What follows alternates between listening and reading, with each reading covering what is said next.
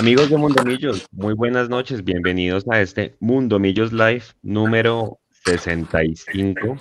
Bastantes temas por tratar, llevamos ya bastante sin, estar con ustedes. Eh, desde que Millos jugó el día miércoles frente al, al, al Boyacá Chico. Y bueno, hoy venimos con, con bastante información. También de, de, de, del balance que da la Liga Femenina para Millonarios. Eh, un campeonato muy bueno, pues desde mi perspectiva. Eh, eh, se han ido el año pasado y eh, solo muy poquitos jugadores habían del, del, plantel anterior habían permanecido. Vamos a ver también qué nos deja Iron del Valle. Si bien es un jugador que, que muchos de nosotros, la mayoría en esta mesa, por lo menos quería que permaneciese un año más, pues el jugador también decide y piensa en su futuro y parte al fútbol mexicano. Eh, veremos también que Amber Capital nuevamente desembolsa un préstamo para, para millonarios que seguramente se va a capitalizar con acciones, incluidos los intereses para la asamblea del siguiente año. Veremos también el caso de Vanguero, que aunque el club no lo es oficial, pues la emisora oficial de Millonarios ya lo confirma y el mismo Vanguero, pues en una entrevista que le da a este medio, confirma su, su renovación. Hablaremos de los rumores de, de, de, la posible renovación o no de Santiago Montoya, un tema que venimos tratando desde el tercer tiempo del partido con Chico, dado que eh, ha sido venido convocado frente a, a, a en, o, en, o, en, los últimos partidos, ha hecho parte de la convocatoria. También recorreremos lo que será la previa del partido con Once Caldas pasado mañana, tal vez no el jueves, eh, donde seguramente pues será un partido diferente a los otros dos que hemos jugado. Eh, el Once Caldas seguramente vendrá con toda su plantilla, a no ser que algún jugador resulte positivo en las pruebas que se hacen eh, unas horas antes al partido por temas de COVID. Y lo que nos dé el tiempo para hablar de rumores y contrataciones y salidas del equipo. Le doy la bienvenida a mis compañeros esta noche. Antes saludando a Leo, que no pudo acompañarnos por un tema personal. Le mandamos un gran abrazo, un gran saludo, que todo salga muy bien. Acuérdese que esta es, esta es su casa. Le doy la bienvenida y arranco por las mujeres. María Paula Rodríguez, buenas noches, ¿cómo está? Juanse, muy buenas noches para usted, para Mechu, para Nico y por supuesto para todas las personas que ya se conectan con nosotros. Eh, muy bien, eh, preparado para hablar de todo lo que nos dejó el torneo femenino, de todo lo que viene para Millonarios masculino y todas las novedades, como siempre, esperando el partido del jueves, porque siempre que juega Millonarios es motivo de alegría, sea la liga que sea. Luis Gabriel Jiménez, más conocido como el Mechu Kibo Mechu, bienvenido, buenas noches y ¿cómo está? ¿Qué Juan? Hola, Mapis. A Nico ahí atrás en la parte técnica. Muy buenas noches para todos. A los que están conectados acá ya tengo abierto el chat, ya los vamos a leer. A todos, muchas gracias. Yo les quiero dar una reflexión de entrada, y esto es un mensaje personal, no es a nombre de Mundomillo, sino es a nombre de Gabriel. Uh, en las redes sociales no hay ninguna regla que diga que uno tiene que siempre postear cosas. A veces el silencio, y esto también aplica para la vida real, el silencio a veces es mejor que decir palabras que no sirven. ¿A qué voy? Listo, Santa Fe es finalista, América es finalista, ok. No, no es necesario mandar mensajes lastimeros por redes sociales porque Santa Fe sea finalista o América sea finalista. Eh, el tiempo no puede volver atrás, el tiempo no lo vamos a poder ver porque pongamos un mensaje lastimero en redes sociales y al contrario, le están dando de comer a los hinchas rivales para que después hagan un meme con lo que ustedes ponen de forma lastimera, de forma eh, dando vergüenza. No es necesario, no es necesario. ¿Sí? ¿Están en la final? Ok, sí, fue listo. Ellos hicieron su trabajo y están en la final. Nosotros estamos jugando la Liga de Consolación. Pero guárdense, guárdense. Eso es lo mismo que cuando quedamos eliminados, que enseguida empezamos a montar mensajes de volveremos, no sé qué. No, a veces el silencio es mejor opción. Es un mensaje, es una, no sé si se quiere una reflexión. Tranquilos, tranquilos. No es necesario siempre andar poniendo lo que se piensa en redes sociales, ¿sí? Yo sé que Twitter es un diario, que Facebook es un diario, pero a veces es mejor guardar. A veces es mejor tener calma, tener silencio y solamente es lo que decía mi viejo. Eh, es mejor eh, pensar para hablar que hablar para pensar. Tranquilos. No es eso con que uno tire un trino lastimero no va a devolver el tiempo ni va a hacer que el campeonato se cancele. Ya, ya fue. Ellos son los finalistas y nosotros no. Y no hay nada que hacer sino prepararnos para el próximo año. No den lástima, por favor, por favor. Juanse. Nico, en la parte técnica, en la magia, salude a, la gente, a toda la comunidad que está conectada por todas las redes. ¿Cuántas estamos en YouTube, en, Twitch, en Facebook, en Periscope. Sí, buenas noches para todos, ¿cómo están? Como dice Juan, estamos en YouTube, en Twitch, en Periscope, en Facebook. Muchas gracias a todos los que están conectados y los que quieran compartir eh, este programa y, y darle su me gusta y apoyarnos. Los estaremos leyendo atentamente en el chat para que participen. Más tardecito hacemos una rondita en el chat. También en Twitch. Recuerde que si están en Twitch tienen la transmisión de inmediato. Entonces si van a chatear con nosotros más en, en vida real. Y ya eso sería por ahora, Mechu. Bueno, bastantes temas y bueno, arranquemos yo creo que cronológicamente, tal vez hablando de todo lo que ha pasado con, la institución eh, como tal. El Día de las Velitas fue el lunes, hace ocho días, y Millonarios jugaba la semifinal, perdón, de regreso de la liga femenina. Eh, muchas personas estuvieron conectadas con nosotros en la transmisión, creo que fue la mejor de todas. Muchas gracias a todos pues, por el, el apoyo. Nuestra convicción siempre es estar frente a cualquier equipo, sea profesional, femenino, eh, juvenil, prejuvenil, infantil, porque finalmente estamos en todos lados acompañando al club. Eh, yo personalmente tengo una felicitación para las embajadoras porque eh, nos dieron una lección a todos y en general al fútbol femenino porque toda la marrullería que uno está viendo en el fútbol masculino y pongo el caso de lo que pasó ayer en, en Barranquilla con el señor Teófilo Gutiérrez es el claro ejemplo de lo que no se debe hacer eh, aunque una de las jugadoras del América quiso hacer lo mismo, algo que, que, que, si bien pues es una jugadora experiencia y demás, y uno dice que hay que tener a alguien canchero y toda la cosa, pues hay un punto, no hay un límite y, y, creo que ese tipo de cosas no se deben, no se deben replicar. Pero más allá de ese tema, yo creo que desde el punto de vista futbolístico, creo que nos pasó factura eh, eh, el hecho de pronto no sé cómo llamarlo, no salir despiertos a la hora de, de, de, de, tener un partido como esos, porque fíjense que nos pasa en la ida, y nuevamente nos pasa en el partido de vuelta que antes de los primeros 10 minutos nos hacen, nos hacen un gol y tenemos la oportunidad de empatarlo y pues lastimosamente Elisea Roca que fue la dueña de los de los coros desde el punto penal pues en el penal que no tenía que fallar lastimosamente pues eh, creo que cambió la forma de cobrar inclusive.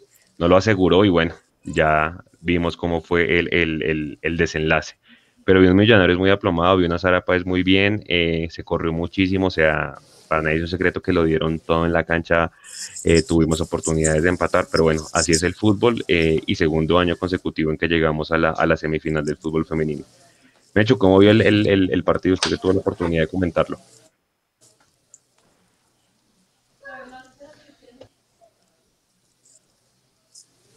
Mechu. No, perdón, es que lo, perdí por un instante. por un instante. Eh, yo estoy de acuerdo con usted, Juan. Eh, extiendo mi abrazo y mi felicitación a las embajadoras. Hicieron un muy gran papel. Creo que por encima de lo esperado, inclusive por Mapi y por Andrés. Me encantó la forma como encararon la serie semifinal con el América, porque si bien hay dos errores puntuales, puntuales corregibles desde cualquier punto de vista, que son perder eh, el equilibrio en el marcador en los primeros minutos, porque los dos goles de la América son los primeros 10 minutos, Mapis, antes de los primeros 10 minutos. Sí, los mm, dos. El equipo mostró jerarquía, mostró casta, mostró temple, fue, lo buscó. Acá en Bogotá empatamos, lo alcanzamos a empatar. En Cali pudimos empatarlo, lo que usted comentaba, Juanse, el penalti de Lisset. Lamentablemente esas cosas pasan. Esas cosas pasan. Aquí vamos a debatir otra vez, si quieren, lo de los penales en una lotería yo lo dije en la transmisión y lo, repito ahorita, Lice tenía que romperle el arco a la arquera del América, tenía que patear el centro y duro arriba como siempre, pero pues quiso cambiar porque de pronto pensó que ya le había adivinado el, estilo y bueno, eh, así no fue. Eh, me quedó muy buena impresión al final, cuando uno ve que el rival se tira al piso, cuando uno ve que el rival quema tiempo, cuando uno ve que el rival esconde los recoge bolas, cuando uno ve que para eh, un saque de banda tiene que la jugadora y se ve en la pista atlética azul de Pascual corriendo, buscando una pelota para hacer un saque de banda. Eso quiere decir que el rival acudió a artimañas extrafutbolísticas para ganar el partido. Finalmente esto va a ser una victoria moral, porque en los libros va a decir que el campeón fue Santa Fe, que el segundo fue América y que nosotros nos quedamos en semifinales. Pero eh, quisiera creer que es un mensaje para que el otro año, con una buena liga, con una buena organización, sin una cosa hecha a las patadas, sin algo hecho a la paldita sea, sin jugadoras a las que les dicen te voy a contratar y luego no, ya no, y te llamo en dos meses y te contrato de nuevo. Todo eso, esperamos que haya una buena base y una buena nómina para pelearlo. Y, bueno, Santa Fe fue el campeón y fue el mejor. Acá no, no duele decir que, Santa Fe eh, fue el mejor, es nuestro rival eterno y todo lo que ustedes quieran, pero fue el mejor. Nos ganó a nosotros dos veces, le ganó a todo el mundo, fue el mejor. Y América, que había clasificado con artimañas, con marrulla, con, con temas extrafutbolísticos en por medio, porque América pudo haber perdido la serie contra nosotros, quedó segundo. Es el precio a lo mejor que se paga cuando un equipo juega sucio sin querer decir con esto que le estaba haciendo fuerza Santa Fe. Yo la verdad apagué, apagué y no, me, no quise saber nada del tema, a diferencia de Mapi, que sí está ligada mucho a la liga. Eh, Santa Fe ganó, fue el mejor, hay que decirlo, listo. Son campeones. Aquí no vamos a felicitar al rival, pero sí, Santa Fe ganó, fue el mejor.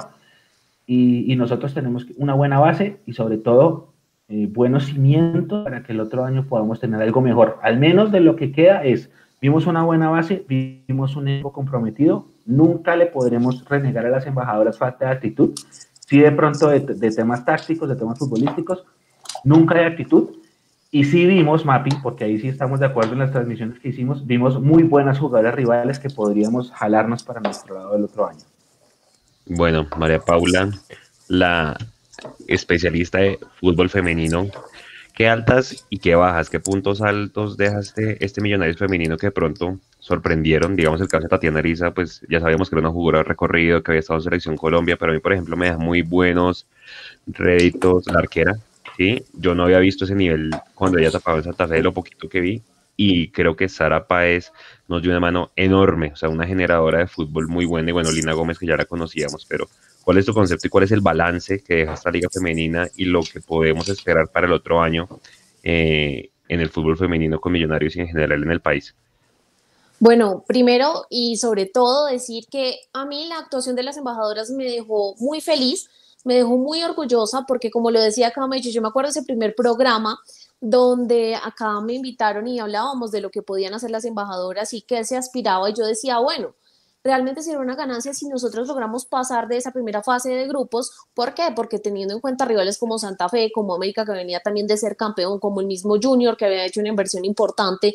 Entonces, teniendo en cuenta a sus rivales, el papel de Millonarios sería bueno si pasaba de grupos. ¿Por qué? Porque recordemos que Teníamos una nómina corta, teníamos solamente 22 jugadoras, pasó lo de Lina Arciniegas, unas tenían COVID, otras no habían entrado porque tenían problemas con la visa, por ejemplo, y Millonarios comienza esta temporada con un plantel demasiado corto, con pocas jugadoras, con solamente 28 días. Acá estaba Papu Gómez, el técnico de las embajadoras, y nos decía que solamente habían tenido 28 días de pretemporada respecto a equipos como Santa Fe, una vez más, que tenían un proceso, que tenían al técnico campeón con el en la Libertadores, que se trajo mucho de ese plantel. Entonces ya habían equipos conformados que se conocían y lo de Millonarios era ganancia si lograba pasar de grupos. Así que, a ver, nuevamente alcanzado el papel que se logró el año pasado es una ganancia inmensa porque las jugadoras con mucho profesionalismo, con mucho sacrificio, realmente lograron conseguir este punto, por supuesto, con muchos em, problemas y muchos errores que hasta el último partido no se pudieron solucionar, pero es que hay que entender que realmente mes y medio de la liga, donde se conocen las jugadoras, donde realmente se juega lunes, miércoles, no hay mucho tiempo de trabajo para corregir, eso se va haciendo sobre la marcha.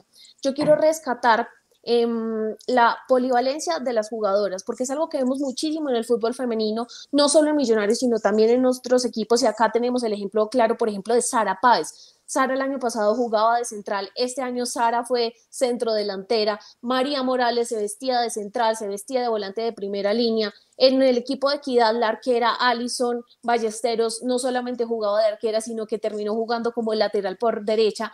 Entonces, esto en el fútbol femenino realmente es un recurso muy importante y que se vio en Millonarios y que fue útil para Millonarios porque recordemos que por momentos sucedía que nos expulsaban a una jugadora el técnico no hacía variantes desde el banco, simplemente dentro de las jugadoras con las que contaba ya en el campo hacía esos cambios y por eso es que también vimos a Sara dos partidos jugando de central. Eso es una de las cosas, eso es una de las cosas, perdón, que yo rescato la polivalencia de las jugadoras. Y a nivel individual, lógicamente, Karen Murillo, que es una arquera que había sido destacada con Santa Fe, que tuvo su paso por Fortaleza, pero que acá en Millonarios creo que se logró consolidar y para mí, digamos, junto a Natalia Giraldo y Daniela Solera, son las tres mejores porteras de esta liga femenina. Entonces, allí en el arco Karen sin duda. Eh, Sharon Ramírez, la jugadora eh, favorita de Mechu, también allí eh, un recurso de selección. Tatiana Arisa, la misma Lina Gómez, que no tuvo la temporada más brillante, pero espero que pueda seguir en el equipo. Sara Páez, también Lizeth Moreno, que es una jugadora que a mí me encanta, que a mí me fascina. Entonces creo que hay jugadoras muy importantes y lo que yo esperaría realmente es que le apuesten a este proceso, que no pase como siempre pasa, que se desarma el equipo, que las jugadoras no saben qué va a suceder, porque desafortunadamente en esa última rueda de prensa, yo me acuerdo, y no sé si ustedes de Tatiana Ariza, y yo no sé si eran unas palabras de despedida o qué sucedía, pero no la veía como muy segura de saber que iba a continuar acá. El otro día Viviana Pinilla le preguntan que si iba a continuar en Millonarios ella decía, es muy incierto, no sabemos. Y ese es el problema con el fútbol femenino. Ellas no tienen contratos a largo plazo, juegan solamente un mes y medio, ya sabemos que si tienen que rebuscar, digamos, para vivir en otras profesiones y en otras cosas, no se pueden dedicar 100% al fútbol. Así que yo esperaría que Millonarios, ya sabiendo que va a haber Liga Betplay el otro año pueda apostarle a este proyecto y no solo apostarle a esa continuidad, sino también a reforzarse, porque es que no estamos lejos de conseguir una final y de conseguir ir a una Copa Libertadores. Ahora América y Santa Fe son los representantes del 2021, pero yo creo que Millonarios con una inversión puede ganar la próxima liga y puede hacer un papel muy importante y por qué no ganar la Copa Libertadores si Millonarios permite que este proceso siga y se pueda consolidar, Juanse. Hay, hay una opinión personal, lo, del premio es una vergüenza, o sea, lo que le dieron ayer. Terrible, sí. 170, millones. nada, terrible. Y el subcampeón como que 70 millones de pesos. Lástima, lástima porque, no sé, o sea, eso puede ser fácil lo que se ganan tres jugadores en un mes del, del, del fútbol eh, masculino. Y otra cosa, aquí le doy la fuente a Nicolás Amper, Nicolás que estuvo en este programa, dijo hoy que a las jugadoras de Millonarios les dijeron que las esperaban en febrero, porque la liga lo que se supone es que inicia en abril. Eso es pues lo, que dijeron hoy en el programa de, de, RCN Radio. Seguramente van a iniciar la liga después de que acabe la Libertadores femenina, que es en, en marzo. Eh, ojalá, ojalá se puedan retener una gran cantidad de jugadoras. Entiendo, María Paula, que el único que el, equipo que les hace contrato por un año largo es el Junior. Entiendo que sí les hizo contrato a todas las jugadoras el Junior, digamos que en Santa Fe también, digamos, tiene una propuesta un poco más sólida en cuanto al, al, fútbol femenino. También América, por, digamos, haber sido campeón el año pasado, también mantuvo una base importante de sus jugadoras pero de resto es algo muy incierto, no se sabe si van a continuar, si van a jugar, y sabemos que por culpa, digamos, de esta incertidumbre sumada, digamos, al COVID, acá se fueron jugadoras importantes como Natalie Melo, que era la capitana del equipo. Entonces, ojalá esto no se vuelva a repetir porque, repito, es una base muy importante que logró cosas muy buenas y que darle una continuidad, reforzarlo, realmente creo que nos daría para poder ir a torneo internacional y soñar con ganar esa primera liga. Bueno, Siguiente tema, Iron del Valle. Eh, a mí en lo personal... Al corazón, Juanse, al corazón. Me sorprendió su salida. Eh, eh, yo era o soy Team Iron del Valle. mucha gente dijo que ya cumplió su ciclo. Yo no soy tan partidario del tema y además sobre todo porque, bueno, se fue. Y, y lo decíamos la vez pasada, cuando estábamos hablando del tema de Maca. Mucha gente se fue Millonario, se fue Iguarán, se fue Vanemerac, se fue Di Estefano, todos esos jugadores que han dejado historia el tema es quién llega. Eh, eh, y sobre todo, pues que encontrar goleadores o jugadores con 40 y con 51 goles, perdón, pues no es tan fácil, ¿no? En el, en el fútbol de hoy en día. Eh, y pues lo que se ve, lo que se oyen, los rumores que vamos a hablar más tarde en la temporada de humo, pues no es que sea muy prometedor para reemplazar a este jugador. Yo a, Nico le envío unas fotos, si quiere ahí las que son las que hemos movido en redes, porque es que efectivamente Iron del Valle deja una cantidad de goles y de cantidad de datos y récords muy importantes que yo no sé si hemos dimensionado lo suficiente, porque es una pérdida pues bastante, bastante lamentable en términos futbolísticos, ¿sí? porque además se asociaba muy bien con el Chicho, si bien despegó tarde, creo que nos hubiera podido dar una mano importante. Pero que les digo, a mí, a mí me ocupa más el tema de, que no se dé un reemplazo a la vuelta de la esquina. Y pues un nuevo importante necesita millonarios. Si bien hay alternativas con el Chicho y con, y con el Caballo Márquez, que ya dijeron el, dictamen al menos tres meses por lo menos en volver y, y, pues Diego Abadía que ya empezó a anotar goles por lo menos en los amistosos, en el amistoso que hubo con la selección Colombia sub-20, pues claramente uno se sentía más tranquilo con un killer de área, ¿no? ¿Cómo, cómo, cómo ves la, la, la, salida de Iron? ¿Cómo, cómo te cogió eh, María Paula? Bueno, a mí personalmente yo sí debo decir lo que yo tengo un cariño gigante, gigante por Iron del Valle, no solo porque creo que a mí me, me, encantan los goleadores, sino por todo lo que hizo. A mí me gustan ese tipo de, ese perfil de jugadores que habla en la cancha que no necesita estar en redes sociales, que no necesita estar por allí hablando en entrevistas, por acá además, sino que se concentra en lo que él hace en la cancha sin necesidad de más y así es como, digamos, se ganó el cariño de muchos, incluyéndome.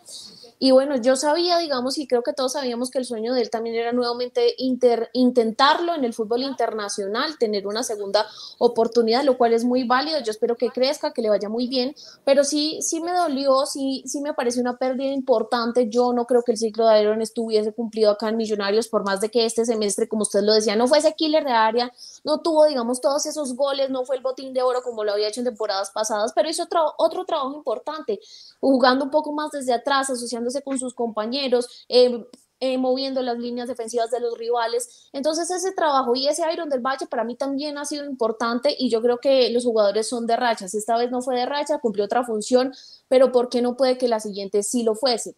Em, realmente me cogió pues triste, la verdad, porque ya lo digo yo, es un jugador que me gusta mucho y sobre todo por algo que usted dijo, ¿Cómo dejan ir, a, dejan ir a Iron? Desafortunadamente se nos lesiona el caballo y ¿quién está para reemplazarlo? Sí, está Diego Abadía, ya hablaremos de las personas que están ahí y que podrían ocupar el lugar, pero yo no dejo ir a un jugador como Iron si no tengo a su reemplazo que sea igual o mejor y que tenga una cifra parecida de goles. Entonces a mí sí me parece que cada vez la nómina se nos está haciendo más corta y hay que darle la oportunidad a los juveniles, pero pues también hay que reforzar el equipo.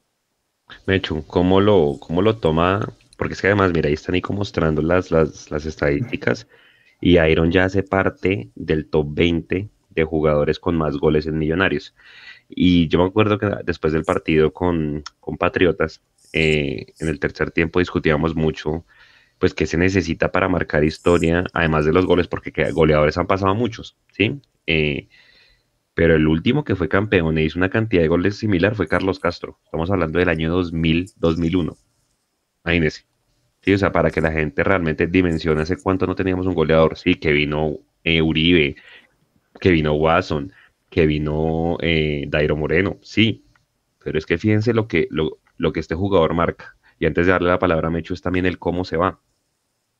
Si bien es un jugador que ya estaba por encima de los 30 años, yo creo que Millos pudo hacer algo para, eh, para decir, venga, negociamos un año, y ya, y si le sale una buena oportunidad, pues usted se va y lo vendemos, ¿sí? O sea, claramente ahí el jugador, como dicen en el chat, busca asegurar su futuro y está bien.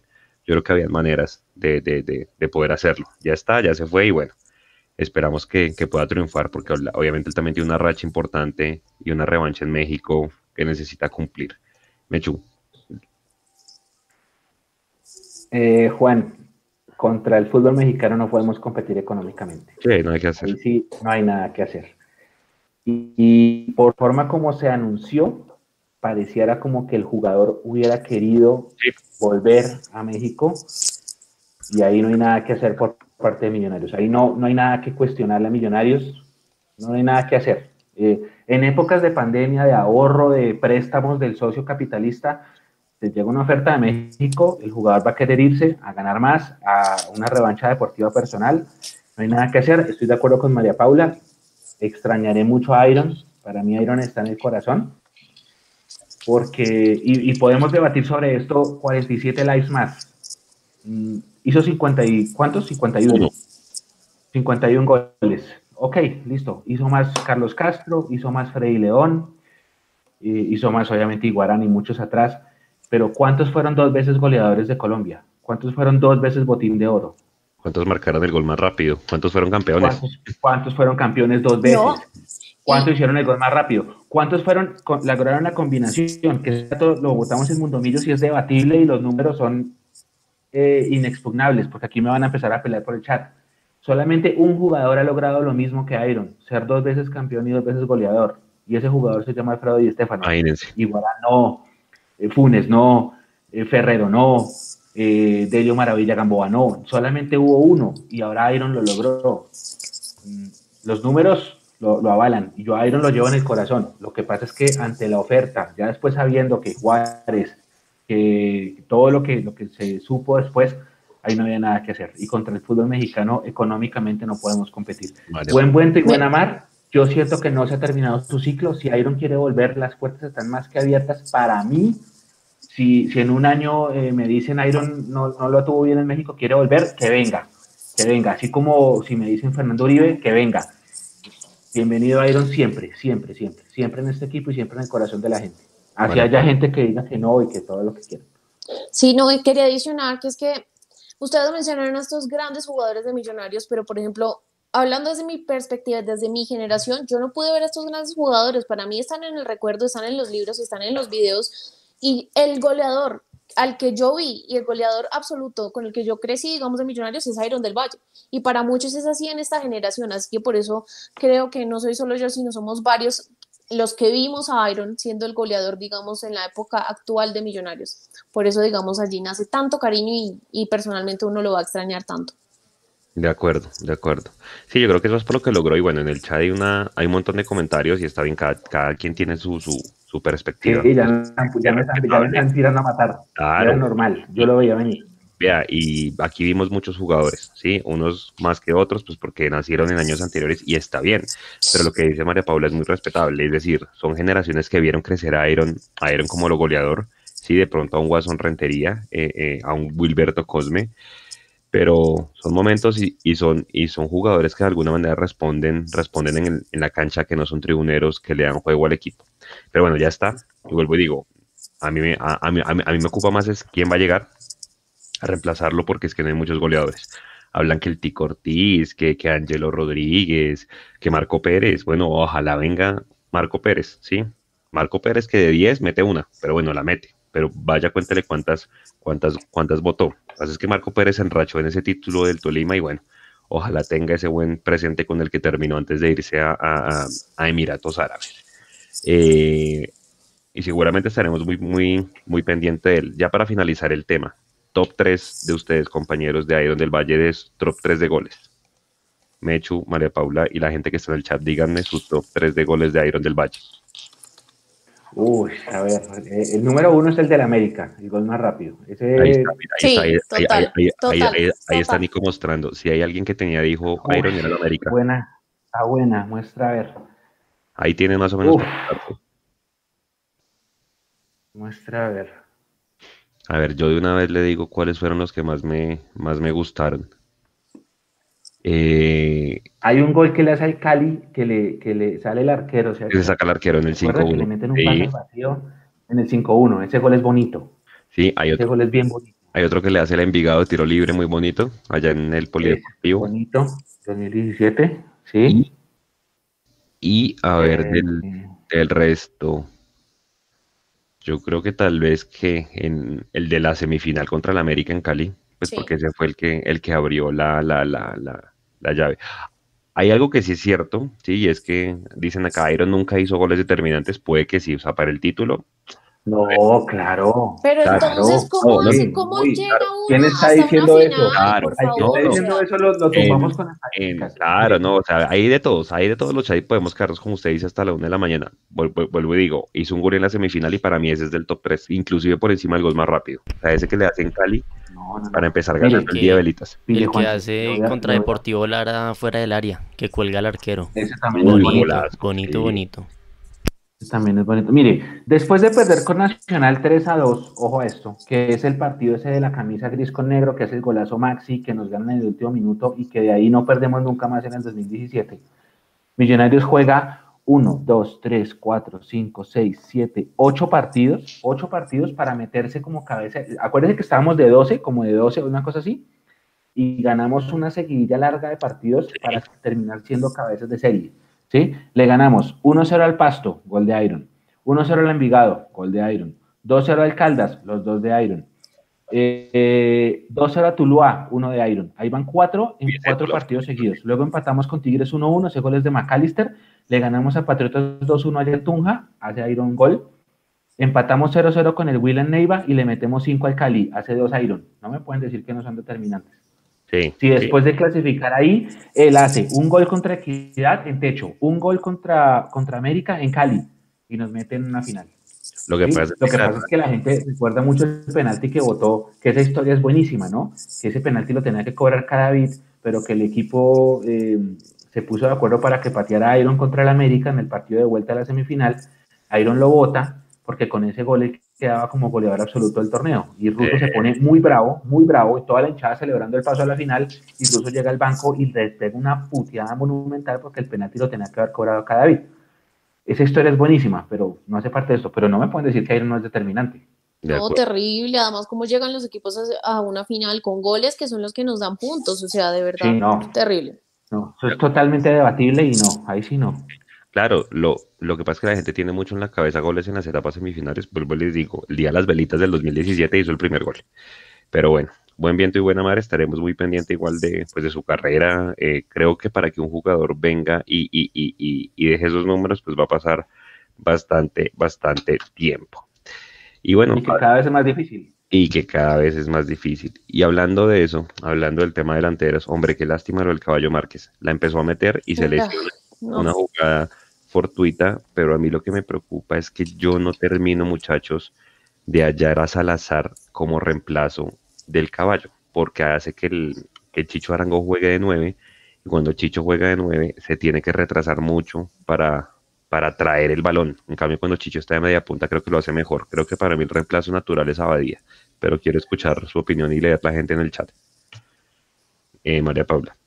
Sí, definitivamente es preocupante, ya lo decía yo, digamos, en el comentario sobre Iron y sobre el caballo que se lesiona, y es que para mí no hay un jugador en ese momento que uno diga, sí, titular indiscutible allá para hacer el 9 de punta de Millonarios, porque como usted lo decía, a mí me gusta más ver al Chicho Arango de media punta, desde atrás, arrancando un poco más retrasado, allí lo hace mucho mejor, creo que le ha hecho mejor a Millonarios y así ha logrado ser, digamos, por ahora el goleador del equipo. Eh, lo de Salazar, no, no creo que sea, que sea, digamos, ese socio allá adelante que, que necesitan. Obviamente va a tocar utilizarlo, seguramente porque no hay más, pero no creo que sea, digamos, el socio ideal después de ver, digamos, que estaba funcionando lo de Iron con Chicho, que estaba funcionando en los últimos partidos lo que estaba haciendo el Caballo Márquez, y seguramente vamos a ir por, por Diego Abadía, que también es, es una buena opción, creo que hay que darle minutos, y nosotros acá también habíamos pedido minutos para el juvenil desde hace tiempo, pero sí me preocupa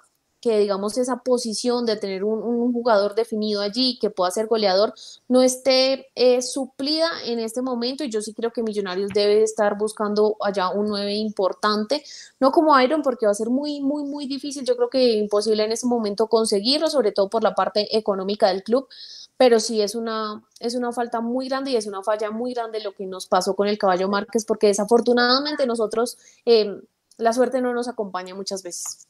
¿Me hecho usted qué? ¿Cómo ve? Sí, tal cual, lamentable.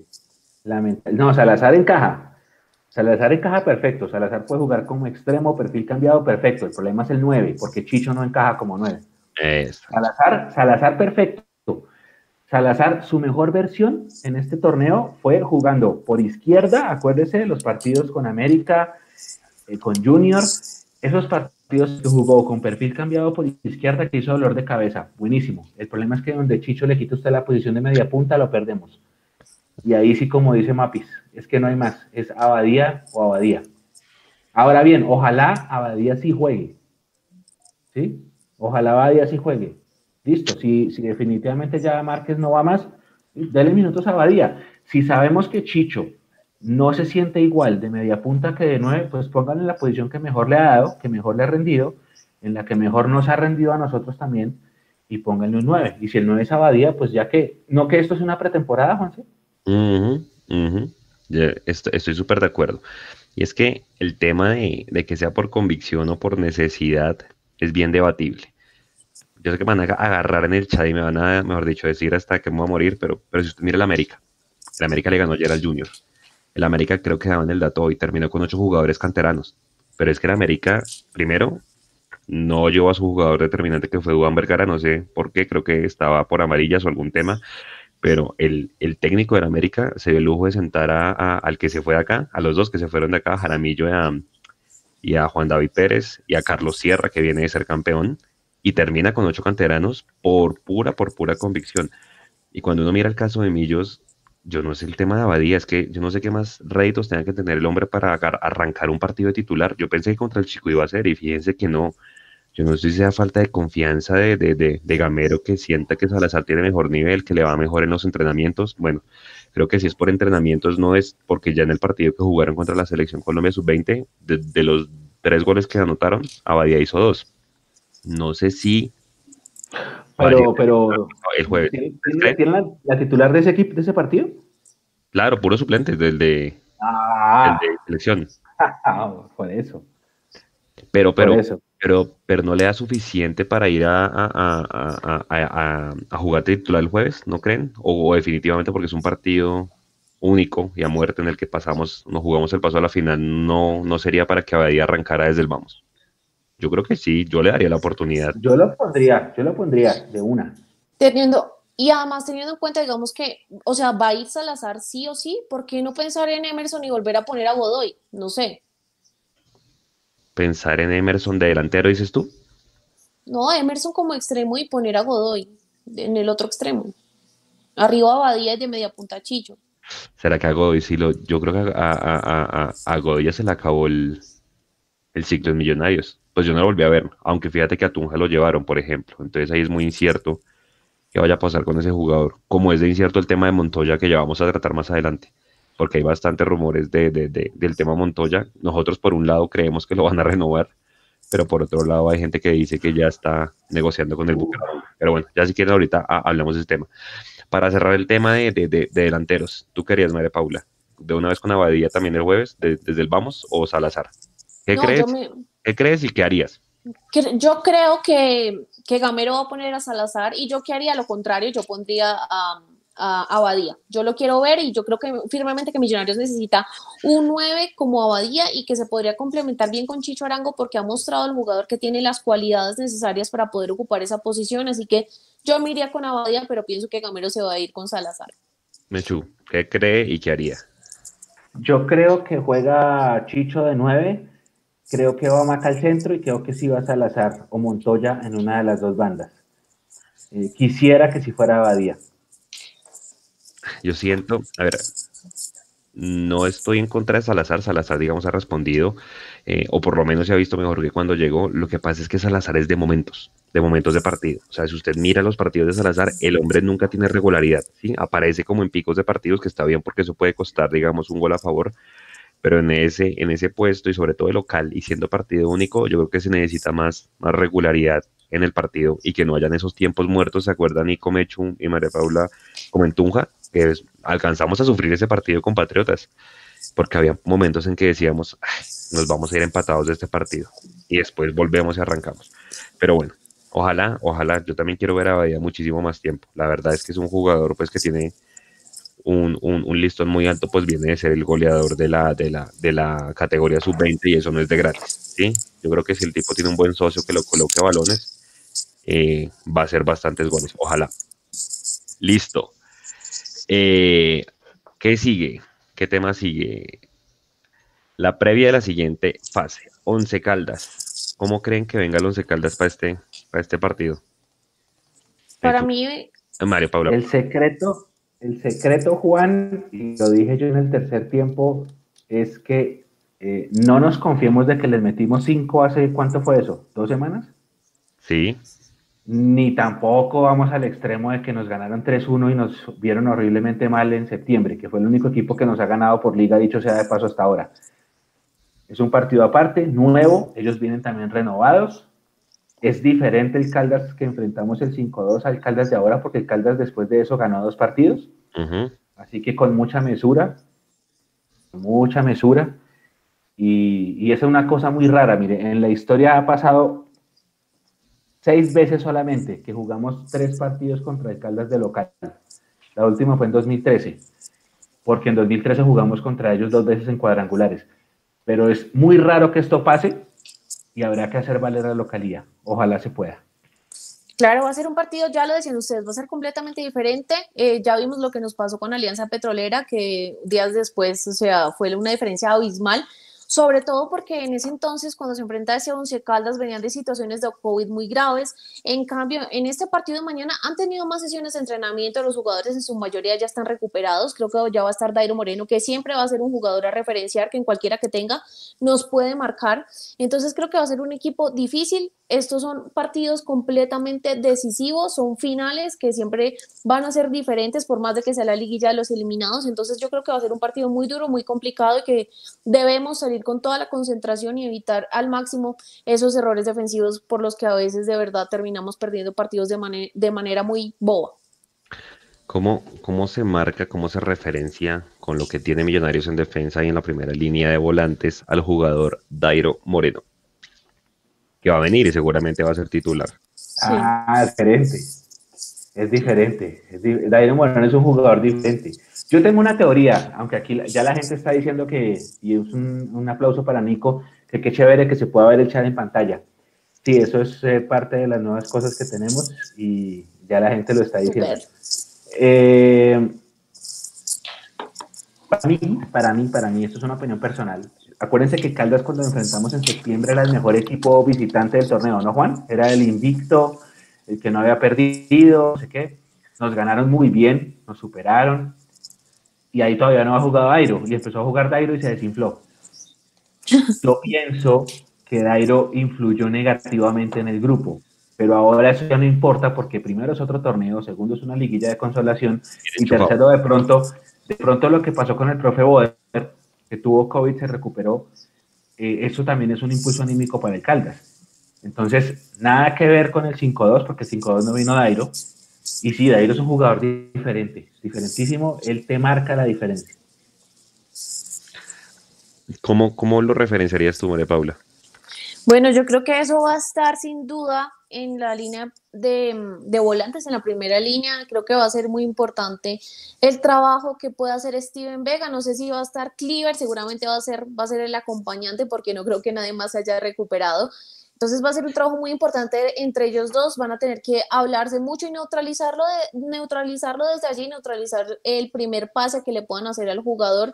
Y ojalá de verdad tengamos a un Matías y sobre todo a un Juan Pablo Vargas que últimamente para mi gusto ha cometido bastantes errores allí en la marca, muy concentrados porque es que sabemos que el jugador, cualquier rebote que tenga, dispara al arco y realmente tiene una facilidad impresionante para anotar, entonces creo que va a estar allí neutralizándole, digamos, esas acciones de pase y eh, con un Juan Pablo Vargas, de verdad espero que esté muy concentrado. De acuerdo, de acuerdo. ¿Qué otros aspectos? Yo creo que, bueno, Ovelar está sonando que se va para, para, para Perú.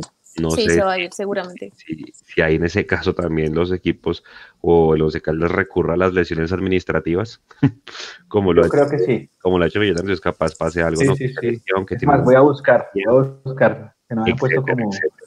E inclusive también Sebastián Hernández, por ahí estaban mirando, creo que se va al Pereira.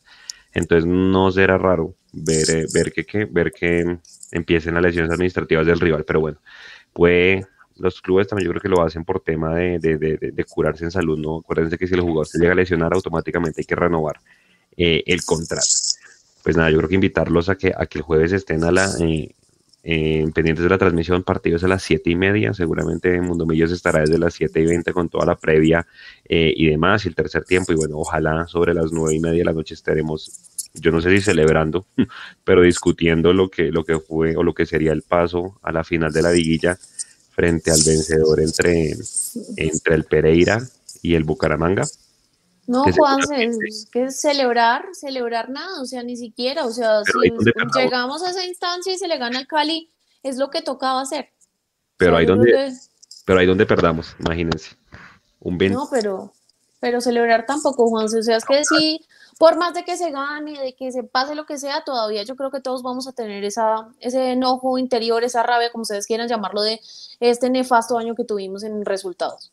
Tomás, Tomás Venegas en el chat de YouTube dice, Ovelar vive en lesión administrativa todo el tiempo. Estoy de acuerdo, creo que Ovelar fue más lo... Pero el Caldas no ha luchado nada. No, bueno, seguramente mañana o pasado estarán sacando su lista de, convocados y estaremos mirando qué trae y qué, y qué no trae el equipo de eh, Emanizales. Bueno, señores, renovó Felipe Vanguero.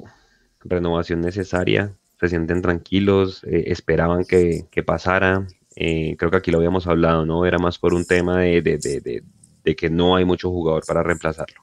Hecho. Primero Mapi. Uy, bueno, me siento tranquila, Juanse. Yo nunca me he sentido tranquila ahí con esa lateral izquierda, o sea, de verdad siempre ha sido un dolor de cabeza. Y es que Vanguero es un jugador tan incierto que a veces está, a veces no está, tiene temporadas buenas, temporadas donde realmente no aparece. Entonces, renovarlo, usted lo dice, era necesario. ¿Por qué? Porque los laterales izquierdos son completamente difíciles de encontrar y si se encuentran son bastante caros, así que Millonarios no tiene chequera para poder competir con equipos grandes por esos eh, laterales izquierdos talentosos. Yo decía en un comentario anterior que para encontrar un buen lateral izquierdo, yo creo que Millonarios tiene que apelar a la cantera y a subir a uno de esos jugadores eh, si llega a aparecer.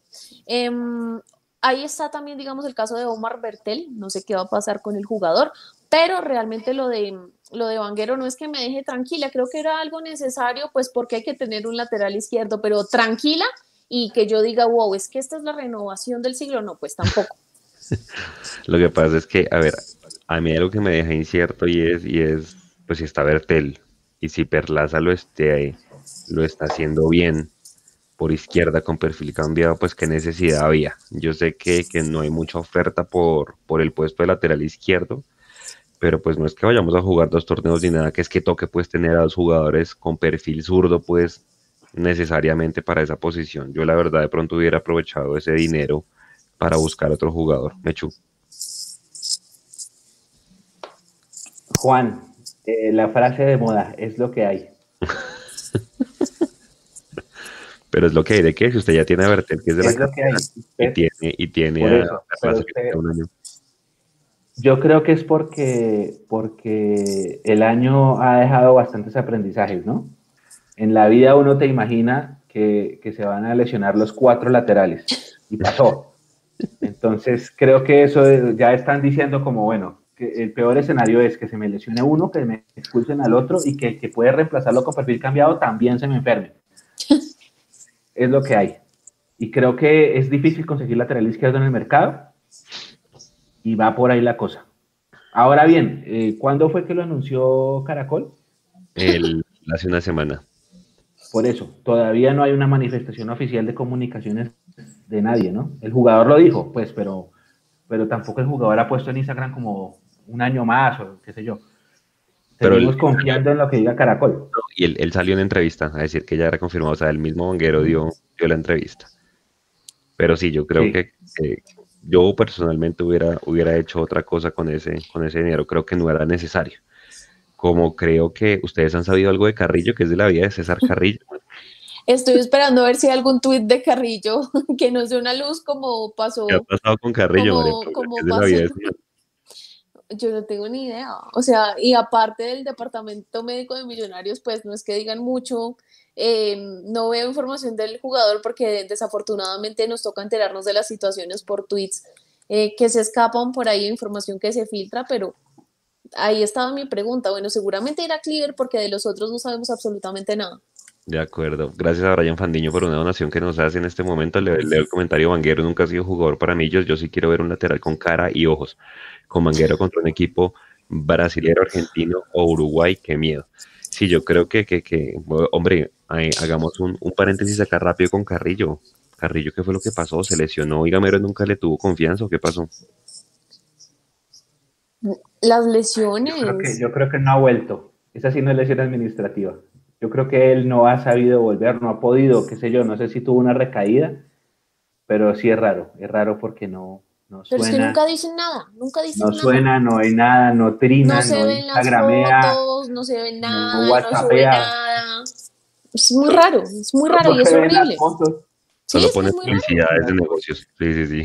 No, es horrible, sí, es que de verdad eso es muy incierto y yo creo que habría que tener un poco más de responsabilidad por parte del club y poder anunciar realmente la actualidad del jugador, porque es que no es que a nosotros nos sobren pues los jugadores, por suerte ahí está aquí Juan Camilo, pero pues sí hay que saber qué sucede con los jugadores. El último partido que yo tengo en la cabeza de, de César Carrillo, me hecho no me vaya a tirar tomates, es el el 5 de junio. no, no tengo más ese recuerdo en la cabeza de Carrillo celebrando, haciendo un buen partido. Entre. Sí, yo creo que este jugador ya, pues ya fue. Creo que al, contrario, pues no habría... Mira, acá, acá ya empezaron a, a, comentar en el chat, ¿sí? Carrillo está a punto de llegar al Tolima, Carrillo no va a seguir en Millonarios, que eso dicen los medios. Creo que Carrillo... Eso dicen los medios. Fue ruso. De resto con mm. Pinto no fue, ni con... Ni con qué, ni con, ni con Gamero, lastimosamente. Y bueno, pues porque fue un jugador que Millonarios apostó y lo compró. Y bueno, pues ya se le vence el contrato porque ya pasaron los tres años desde, desde que llegó. Eh, ¿Quién más? A ver, vengan a ver. Ya hablamos de, de, de, de Vanguero. De Pereira, de Pereira, de Pereira. De Pereira. Espérate, antes. Pereira. antes, si nadie sabe Pereira, ¿no? Ni cuánto le falta, ni nada. Pereira. No, es que es terrible, son unos fantasmas.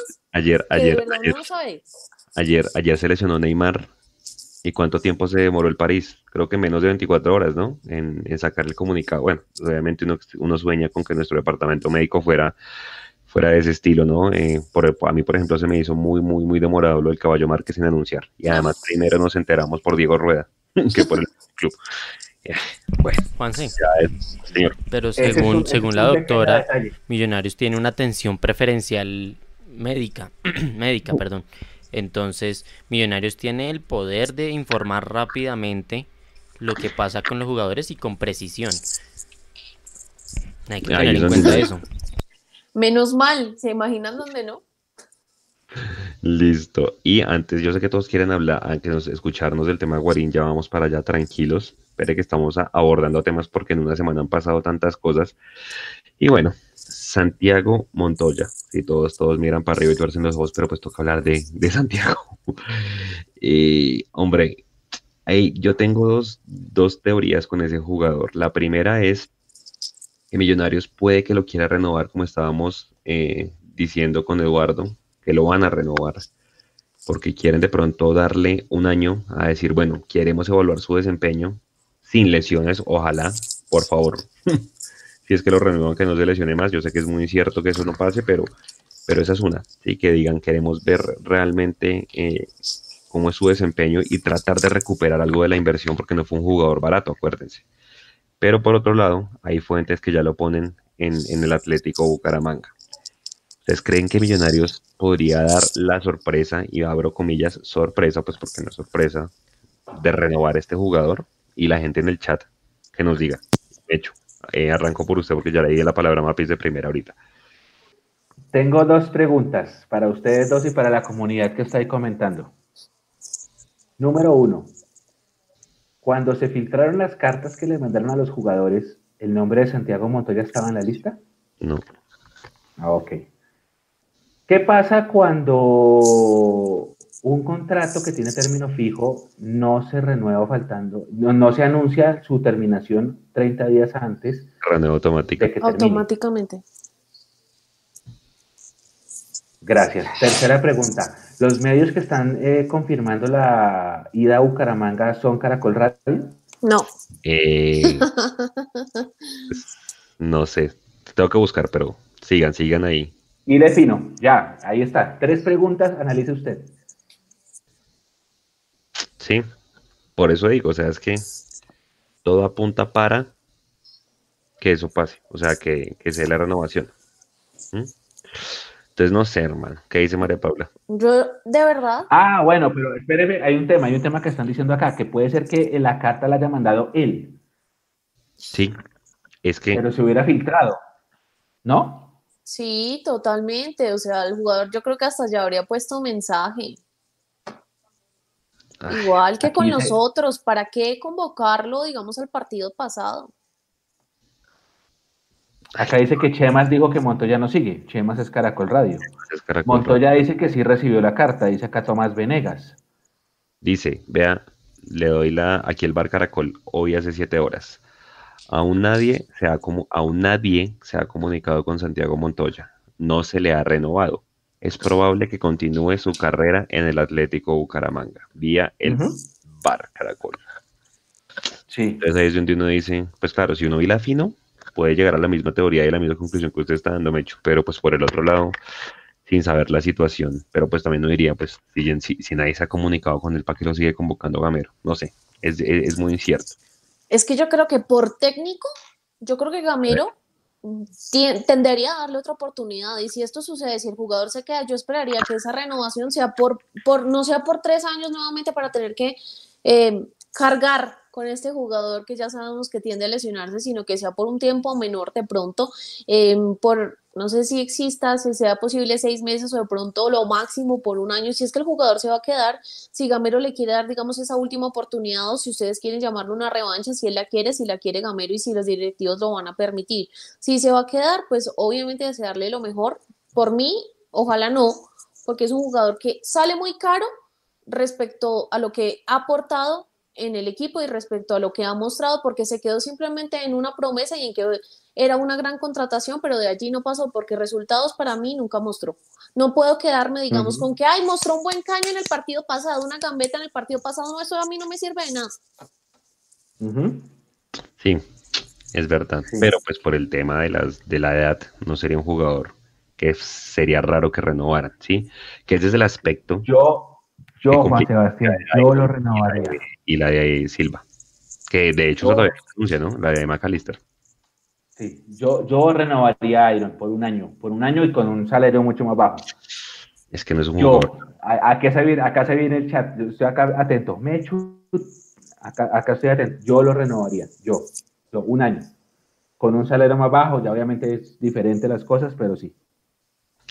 Es que hermano. Yo no. Yo sí, no. No, es que a mí no me mostró, a mí no me mostró en el tiempo que duró acá, más allá de las lesiones, no me mostró algo que yo dijera, es que hay que aguantarlo porque es que realmente cuando Santiago Montoya juega, ah, es, mejor dicho, diferencia, Millonarios es una cosa killer mortal. Entonces, no, yo, yo a él no lo renovaría simplemente por lo que acá ha mostrado, que realmente no fue un jugador diferente ni lo que se esperaba. Y, y, no creo que, digamos, vaya, vaya a poder serlo en este tiempo que queda. Por mí sí, gracias, Chavo, y ojalá que continúe su carrera en otro equipo hay gente que sí me apoya, hay gente que me apoya, ¿sí? Yo pensé que no, pensé que iba a ser una tomatada virtual, pero no. A mucha gente, a mucha gente, y me incluyo, o sea, tiene marcado el penalti de Cali, lastimosamente. El fútbol es de momentos, y ese momento marcó a toda una hinchada. Eh, yo me quedé pensando una cosa con esto de Maradona. Eh, el día que Argentina elimina a Italia, Varesi y Baggio meten gol en la tanda de penaltis de Italia. Sí. ¿Se, acuerdan? Sí, sí, sí. Porque me quedé pensando en eso. Y luego en el Mundial de Estados Unidos, Varesi y Baggio fallan los penaltis en la final. Pero no creo que Varesi y Baggio sean enemigos de italianos de toda la nación por haber votado esos penaltis. Claro, no, no, obviamente. Sí, no, pues. Yo creo que estamos eh, sobreactuados un poquito. Y es una opinión personal. Ahorita Mechu es defensor de Mantoya, y pues, pero estamos dándonos un poquito de garra. Mechu, yo personalmente no estoy hablando por lo del penal, yo estoy teniendo en cuenta, digamos, el rendimiento del jugador y lo que yo les digo, que para mí nunca fue ese jugador que mostró la gran diferencia y que realmente cuando jugó, mejor dicho, hizo que Millonarios fuese otra cosa o, o le aportó tremenda calidad al equipo. Sí tuvo destellos porque es un jugador habilidoso, pero no me parece que haya marcado una diferencia tan absurda como para nunca darle y darle y darle y darle. O sea, lo del penal fue una cosa aislada, pero yo estoy analizando de todo el tiempo de Montoya y con qué me quedo y qué rescato. Si fuese un jugador que yo dijese, me marca realmente diferencia, es que cuando está Santiago Montoya realmente Millonarios le camina a Santiago, Santiago comanda al equipo, es otra cosa diferente y puede llegar y, y marcar la diferencia para mí no lo fue, pero es mi opinión personal y por eso yo no le renovaría más allá de lo del penal con Cali, que fue un punto en esos tres años que para mí no, no mostró, digamos, la gran figura y promesa que venía haciendo en el Tolima. claro, pero es diferente, Mafi, porque es, diferente juzgarlo por los tres años de contrato que por el penal. ¿Sí me entiendes? Ahí es un juicio distinto. Ahí ya estamos hablando de otros temas. o sea, es que, es que creo que al hombre se le juntó todo. El penalti, pero es que también en tres años bueno, habrá que sacar la cuenta de, cuántos días hábiles el jugador pudo estar disponible versus cuántos estuvo lesionado. Es que son 500 días, un poquito más de lesión. Y creo que no vimos una Esa no es una buena inversión. Esa no es una buena inversión.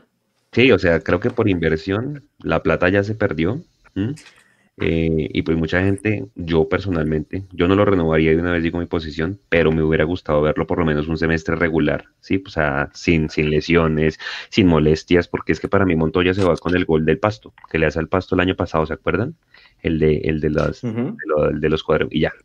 ¿sí? Entonces yo digo, creo que esa plata se puede invertir en otro, en otro jugador. Pero bueno, hay, hay bastantes versiones encontradas. Yo pensaba que Mechu iba a ser el único que, que lo renovaría, pero ahí hay varios personas. No, no, no, hay varios que me respaldan, gracias a Dios. En el chat. Lo que pasa, lo que pasa es que eh, sí, claro, tres años, las lesiones, cuánto tiempo estuvo sin actuar, el gol al pasto, que él, le cuenta en un audio que es el mejor gol de su carrera y bueno, todo el tema. También por ahí le hace un gol al América en Cali, que por ahí tenemos la foto en Mundo Millos y hasta ahí.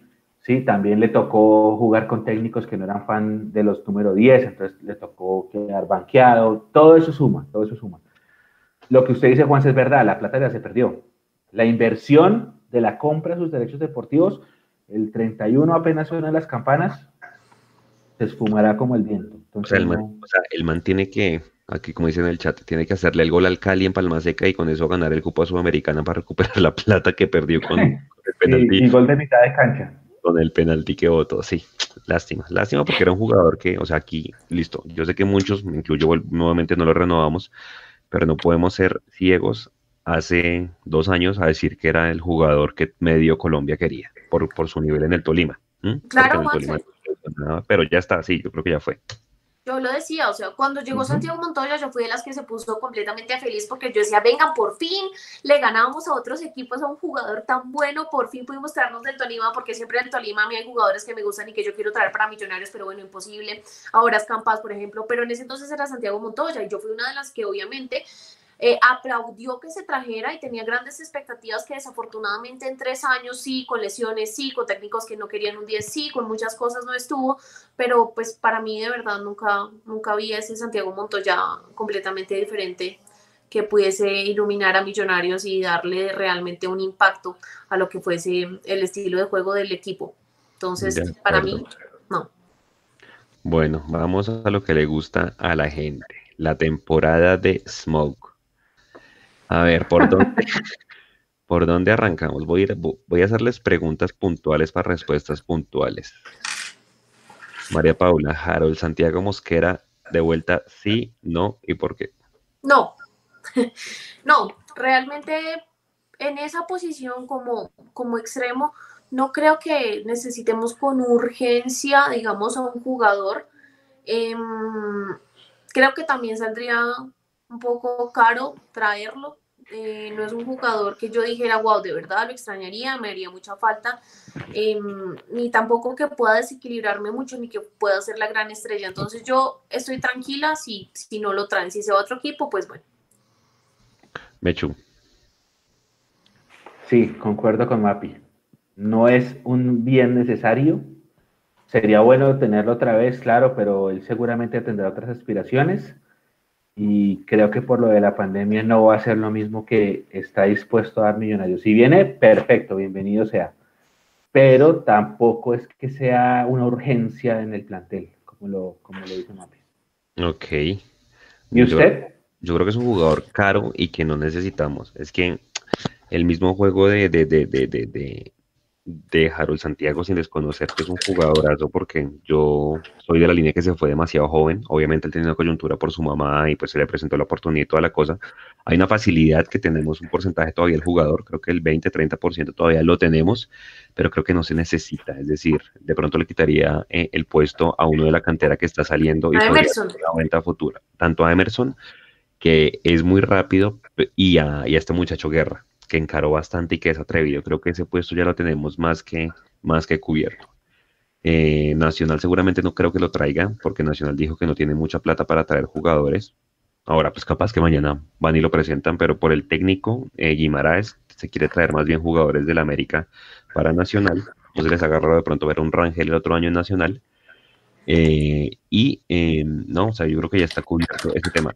El Cali se, se, se, metió en la puja por ese jugador. El jugador tiene bastante familia en, en Buenaventura. Por ese lado podría ser. Eh, e inclusive también el Cali ya empezó en la puja por Fernando Uribe. O sea, el Cali se va a meter la mano al drill, al parecer, la siguiente, el siguiente año.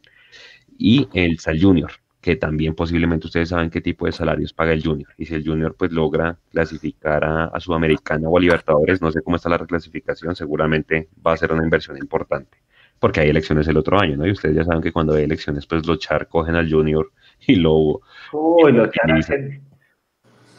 Exactamente, entonces sí, para mi conclusión, creo que no, no es necesario este, este jugador. A ver qué dice la gente en el chat.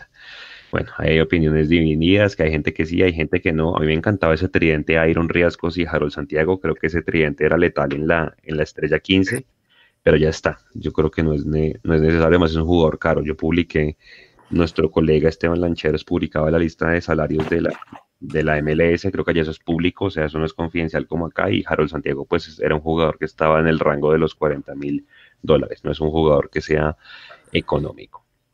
¿Vale? Marco Pérez, ¿sí o no? ¿Y por qué? ¿40 mil dólares al año o al mes? Al mes, al mes. Bueno, Marco Pérez, sí, sí, y sí, yo lo firmo y lo traigo ya solamente eh, porque es un jugador que a mí me encanta, me parece muy bueno, es ese delantero que yo creo que necesitaría Millonarios y para mí sería el socio perfecto para Chicho Arango. Y yo le sumo una cosa que para mí es muy importante, la mejor versión de Marco Pérez fue al lado de Alberto Gamero. Mechu. Sí, hagamos el esfuerzo. Hagamos el esfuerzo. Aunque, aunque, aunque, aunque, aunque, el futuro de la delantera sí tiene que ser Abadía.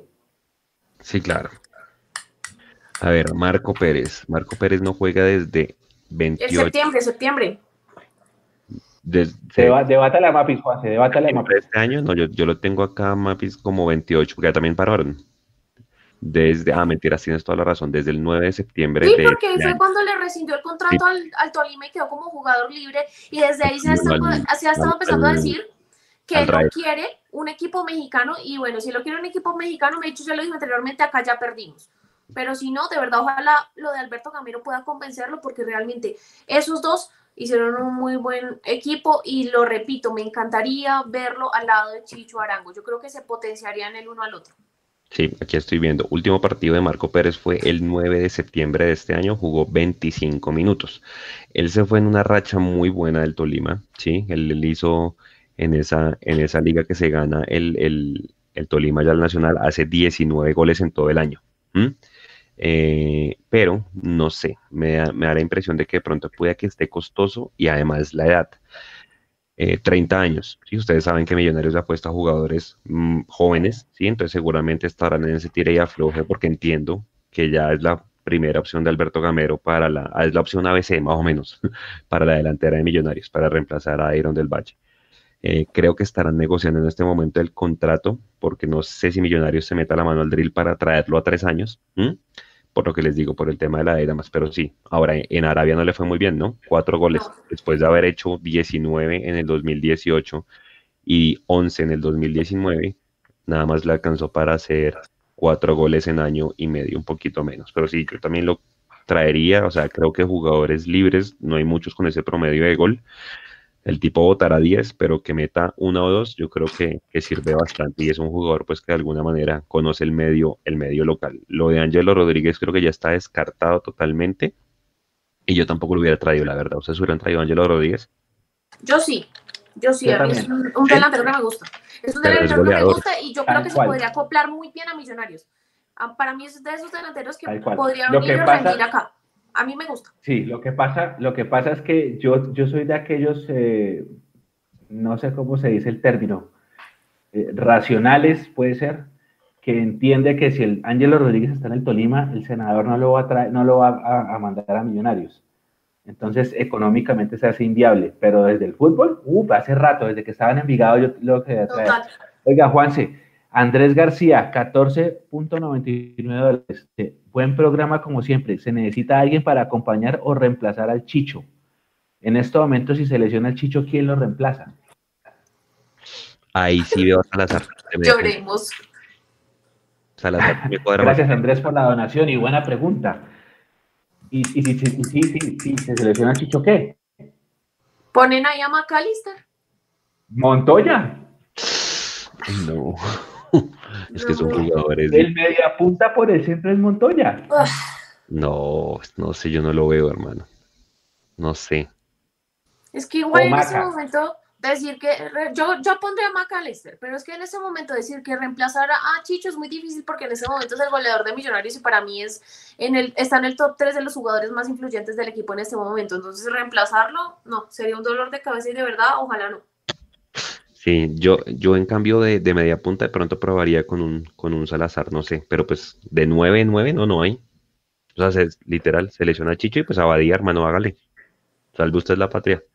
Pero es que donde yo digo, hermano, los jugadores tienen que aprovechar las oportunidades. Yo quiero ver a Badía con un partido entero, pero que el man también la rompa. O sea, que vaya, las pelee, la luche. ¿Se acuerda con esa actitud que llegó el Tico Ortiz? Que el man se corría los tres últimos cuartos de cancha y todo el mundo dijo, uy, este man molesta, va y presiona a los defensas rivales. Yo creo que eso es lo que tiene que hacer a Badía. Yo sé que es un 9 de área y que está metido entre los centrales, pero tiene que hacer esa presión, que aprovechar esos momentos que le... Pero Juanse, yo creo que eso lo han venido haciendo todos los juveniles y yo creo que por eso es que a todos nos han enamorado y uno los quiere tanto porque ellos entran y ellos no entran a ahorrar esfuerzos, ellos entran a comerse la cancha y a dejarlo todo porque justamente saben que las oportunidades eh, son contadas a veces y yo creo que más digamos en esa posición de abadía, entonces esas ganas yo creo que el jugador sí las va a tener, ojalá que el fútbol pueda estar digamos a la altura de esas ganas que, que tienen de comerse la cancha muchas veces.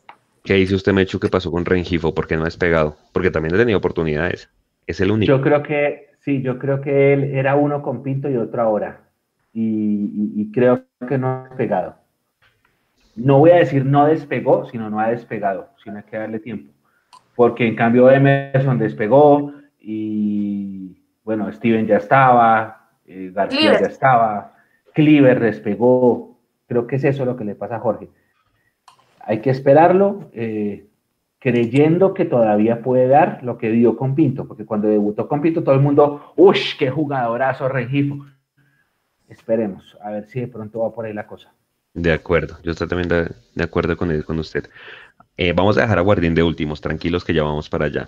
Fernando, Fernando Uribe, yo es el que menos probable siento que va a llegar, no lo han acercado, o bueno, creo que el, el el, representante seguramente ya, pues ya habló con Millonarios, creo que lo que lo que se dice por ahí es que Camacho levantó el teléfono, habló con el representante y le dijo cuánto vale, ah bueno, gracias, si algo te llamamos.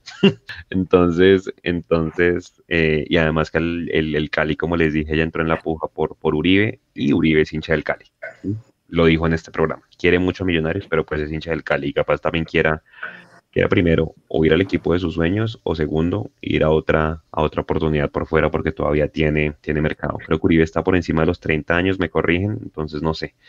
No sé si Millonarios haga la, apuesta, yo lo traería a ojos cerrados, o sea, sería mi opción número contra uno.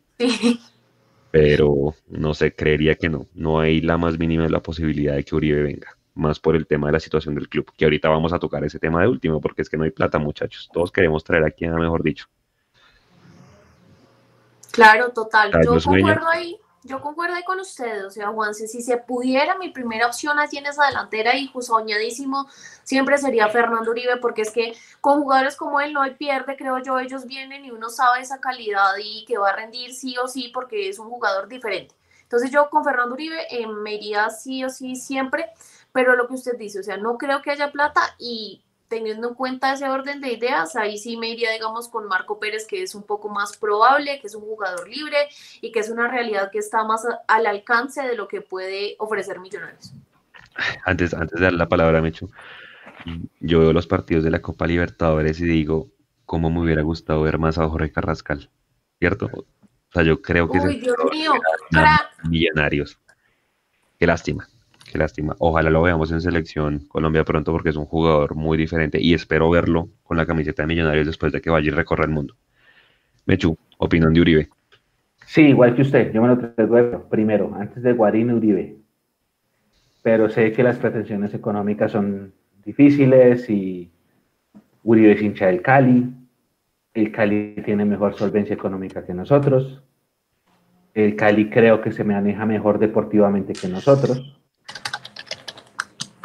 Pero bueno, hay que creer, a ver, ese no ha sonado nada, ¿no? Ese es el único que Uribe, yo no he escuchado nada de Uribe, nada. No, por ahí. por WhatsApp, oiga, me hecho Uribe, no, nunca. No, nada, no, no, no, es, muy difícil. Ahora, vamos al tema que todos quieren, que es bien debatible y bien, hay que leer muy delgado. Freddy Guarín, fuentes allegadas a nosotros ya nos dicen que es prácticamente un hecho, que está acordado todo, que la familia ya inclusive va a pensar trasladarse a Bogotá y bueno, todo este tipo de cosas, que ya hay acuerdo verbal, que está, como dice el hermano de Mechu, a una firma, parece que una firma estamos cualquiera de nosotros en este momento. Pero bueno, ojalá se dé. Eh, eh, Guarín sí, último partido jugado fue en marzo, antes de que cortara su relación con el, con el Vasco da Gama, porque el jugador quería venir acá por temas de su familia, sus hijos y demás. Entonces, pues ojalá, ojalá, obviamente va a llegar con una presión enorme, ¿sí? Pues porque obviamente es un jugador, pues que, que si bien rindió en el Vasco, pues no es el Guarín del Inter de Milán, pero pues el tipo ya tiene mucha, mucha trayectoria.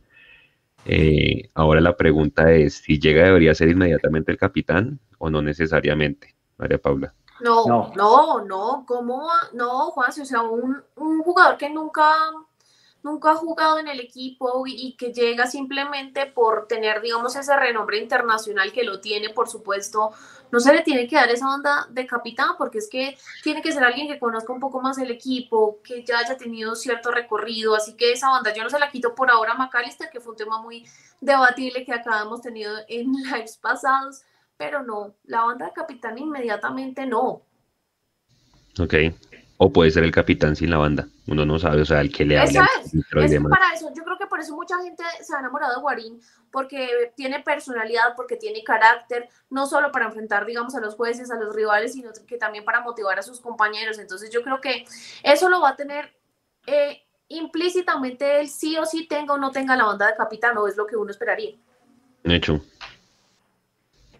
Yo pienso que si usted le entrega la banda de capitán al nuevo, está rompiendo el camerino desde enero. ¿Sí? Y muy chévere el bagaje que tenga Guarín, la experiencia, la cancha, bienvenida sea. Pero acá hay un líder que siempre ha sido líder en las sombras, que se llama Macalister Silva, y que ahorita recién está empezando a ser líder en la vida real, pero que es un líder, y usted le pregunta a los jugadores canteranos si lo ven a él como su líder, y él es el, merecedor a, a ser el capitán hacer el, aportar la cintilla en, la mano izquierda a cada partido.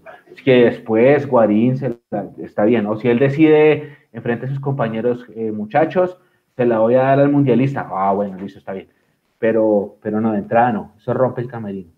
Sí, si Millonarios piensa en mercadeo, o sea, apenas lo presenten y saca a la venta las camisetas estampadas con el nombre y el apellido, eso se agota en un día, de una vez se lo digo. O sea, yo creo que es el, de los jugadores más esperados históricamente por la hinchada y bueno, ojalá se dé. Pero más allá del nombre, más allá de la trayectoria, necesitamos presente, ¿sí? Necesitamos presente futbolístico y que arropen a estos, a estos muchachos. Eh, ya vamos a hablar de más nombres, pero si yo digo Marco Pérez y Freddy Guarín quedan tranquilos con el resto que hay. Ya, cerramos contrataciones, cerramos libros y con el muchacho de Fortaleza y ya, no hay más. O les haría falta, les quedaría faltando algo. Digo por tema de plata, o sea, es que tampoco pensemos en que aquí van a llegar 10. Sí, sí, sí. Buen punto. ¿Qué harías, María Paula? Mm, yo estaría feliz con Marco Pérez, eh, estaría bien con Freddy Guarín, porque además hay un factor muy importante y que a mí me encanta y es que es un jugador que ha querido venir a Millonarios hace mucho y para mí eso es muy importante. Un jugador que quiera venir al equipo es, es algo muy importante para mí. Eh, estaría, estaría bien, pero no estaría 100% tranquila, Juanse. De hecho, cerramos. A ver, viene Guarín, Marco Pérez. Y el muchacho de Fortaleza que es una apuesta. Y Daniel, y Daniel Ruiz. Y Daniel Ruiz. No es contra refuerzo. Eh, sí. Sí, no estaría diciendo somos favoritos al título, pero estaría tranquilo. le podemos dar mano a mano. A mí me haría falta un 10. Pero bueno.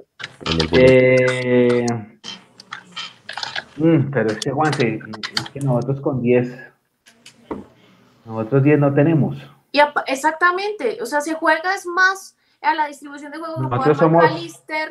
un Chicho, un, hasta un Santiago Montoya, pero un 10. Mm. A ver.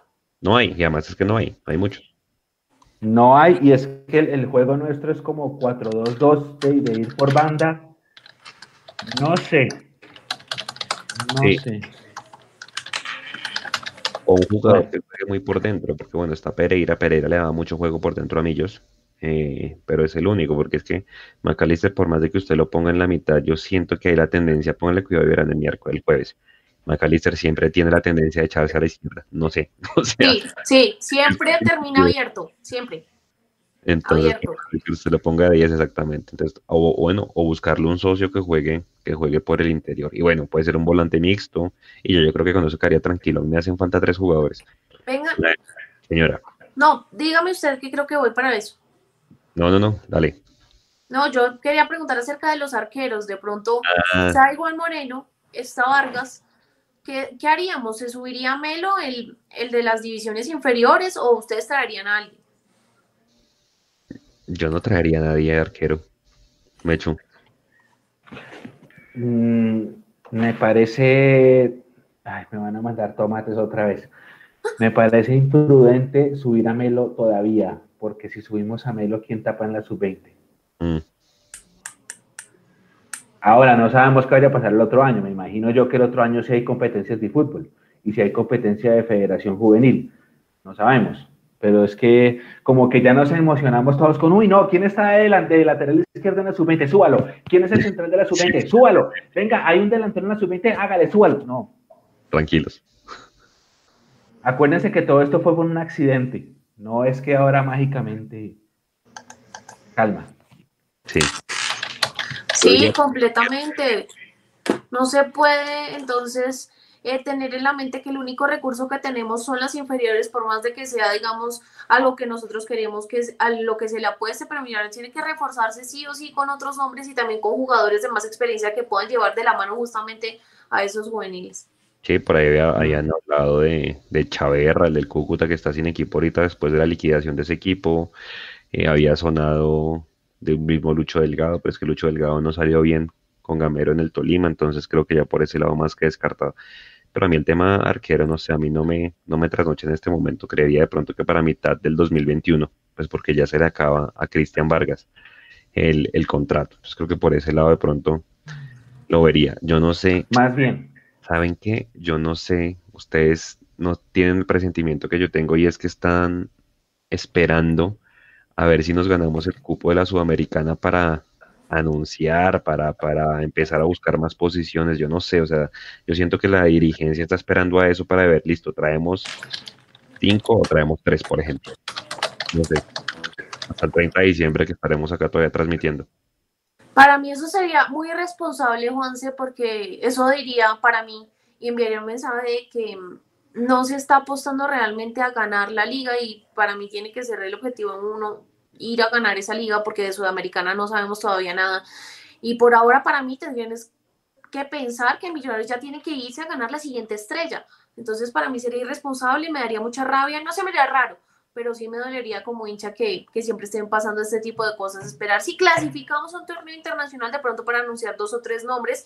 Igual yo tampoco creo que aunque Millonarios... Eh, clasifique a, la Sudamericana, entonces acá los directivos digan, listo, nos vamos a traer a las 4, 3, 2, siquiera una superestrella. Tampoco. De acuerdo, de acuerdo. Voy a decir nombres, estos no es que estén sonando, sino nombres que yo he visto de los otros partidos que yo diría, ¿por qué no? Sí, ¿por qué no? Porque obviamente son equipos chicos, porque es la apuesta que les gusta a nuestros dirigentes, entonces pues no sería raro que preguntaran por ellos la gente que está preguntando en el chat que si Matías Mier, Matías Mier no, no ha sonado por ningún lado que yo haya escuchado. Creo que definitivamente ni para qué le quemamos tiempo. O alguno de ustedes lo consideraría. Yo lo he escuchado, lo he leído mucho en nuestros chats desde hace varias semanas. No sé de dónde, no sé cómo, pero sí lo nombran varias veces. Eh, nunca lo he escuchado yo, pues yo, eh, la verdad voy a ser sincero, no escucho mucho, mucha radio ni mucha televisión, no veo tampoco mucha televisión colombiana, pero sí lo veo que lo nombran mucho. Nico, ahí, en la gente que está en Discord, vamos a abrir un canal que diga numeral temporada de humo y metan ahí los nombres que quieran. Sí, y ahí, y ahí, y ahí, lo vamos depurando para el próximo, para el próximo live, pero de verdad, nombres que suenen, porque pues tampoco nos van a poner aquí a hablar de, de cualquier persona. Bueno, ahora sí, nombres puntuales. Daniel Mantilla de Patriotas. Sí, no, de una. No. ¿No? Mechu. ¿Quién? Daniel Mantilla. El 10 de Patriota. No. Eh, John Pérez, que lo están preguntando ahí, del Bucaramanga. No. Yo tampoco. No. no, tampoco. No, no, no, no. Me, corto yo el pelo como él. Me corto yo el pelo como él y juego mejor. eh, Jason Guzmán del Envigado. Buen jugador. No. Ese sí, ese sí. No, yo no. Ese sí. Es que el Envigado nos, nos, nos saca cláusula de rescisión y todo por lo que pasó con, con este señor Jefferson Martínez. Entonces creo que por ese lado bastante, bastante difícil que haya una buena relación con el Envigado. Digo, se me vinieron a la cabeza estos tres jugadores porque son de alguna manera de pronto los que generan juego interior. Creo que no hay mucho más en el fútbol profesional colombiano, digamos, con ese perfil. Mire, mire, mire Sherman. Sherman usó una super temporada en el Bucaramanga y llegó como la gran promesa de, del Junior. En el Junior no le ha ido bastante nada bien a Sherman Cárdenas. No. Yo digo, hay jugadores hermano de equipo chico. No sé. O sea, para mí esa es la, esa es la consigna y, la, camiseta de Millonarios pesa, la verdad. Por ahí preguntan por Robles. Robles es un jugador que creo que está libre, que también jugó en el Tolima, pero pues vuelvo y digo, volantes de marca creo que estamos bien. O sea, Cliver Moreno lo está haciendo bien. Yo soy más del lado de, su hermano que lo debatíamos ese día. Me gusta más Juan Camilo García, pero pues bueno, el técnico dice que, que Cliver le responde mejor en los entrenamientos a Alberto Gamero y bueno, tiene que estar al lado del jugador que para mí es inamovible después de Juanito Moreno, que se llama Steven Vega. O sea, ese tipo tiene que ser la columna vertebral de Millonarios para el otro año. Oiga, están hablando acá, o, no, se la cambio, le pregunto, eh, ¿O'Brien o volvió a sanar o sí? Ah, O'Brien debe tener un mercado ahorita por todos lados. O'Brien. Pero a mí sí me gusta. ¿Sí? A mí O'Brien sí me gusta. O'Brien, ese Guzmán me parece bueno. Por ahí yo creo que es el camino, por ahí. Por ahí. Pero, por ejemplo, mira, pregunta por Sebastián Hernández. No, Sebastián Hernández estuvo acá y no. Ya, ya se estuvo Marrugo. Ya no. Marrugo, hermano, vea aquí a Leonardo. A Marrugo yo, yo lo hubiera renovado después del 5 de junio. O sea, siento que ese jugador hubiera podido dar más anillos porque era un socio muy bueno para McAllister, pero creo que sí, porque si, si, lo renovábamos a Marrugo en 5 de junio, clasificábamos a las finales de esa finalización. Yo creo, yo creo, sí. A mí me gusta mucho Marrugo y ahora está jugando muy bien. O sea, el presente de Marrugo es muy bueno. Sí. Sí, pero es lo que les digo, el tiempo no puede atrás. Gran parte de la eliminación del 2019-2 fue por haber dejado ir a Matías sin, sin reemplazo y por haber dejado ir a Marrugo sin reemplazo. De acuerdo. Y por haber tratado de repatriar a Salazar, que venía sin ritmo y que no era igual. Y ya, o sea, la historia ya no la sabemos y, bueno, no hay que repetirla.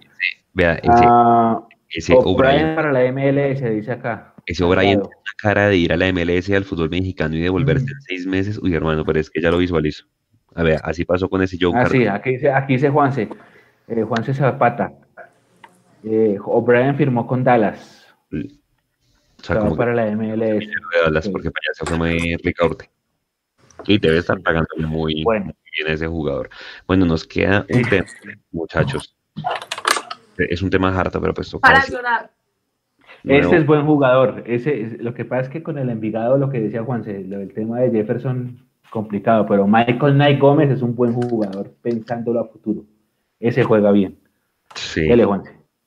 Nos queda un último tema, Nico. Creo que yo le mandé la foto del total de préstamos que ha hecho Amber Capital desde que está Enrique Camacho. Vamos como en, a ver, a la fecha vamos en 13 millones 900 mil, 14 millones de dólares. Mal contado son 53 mil millones de pesos colombianos. Entonces, seguramente si ellos alguna vez quieren venderlo, pues por lo menos va a ser una cifra de eso más todos los intereses que han corrido.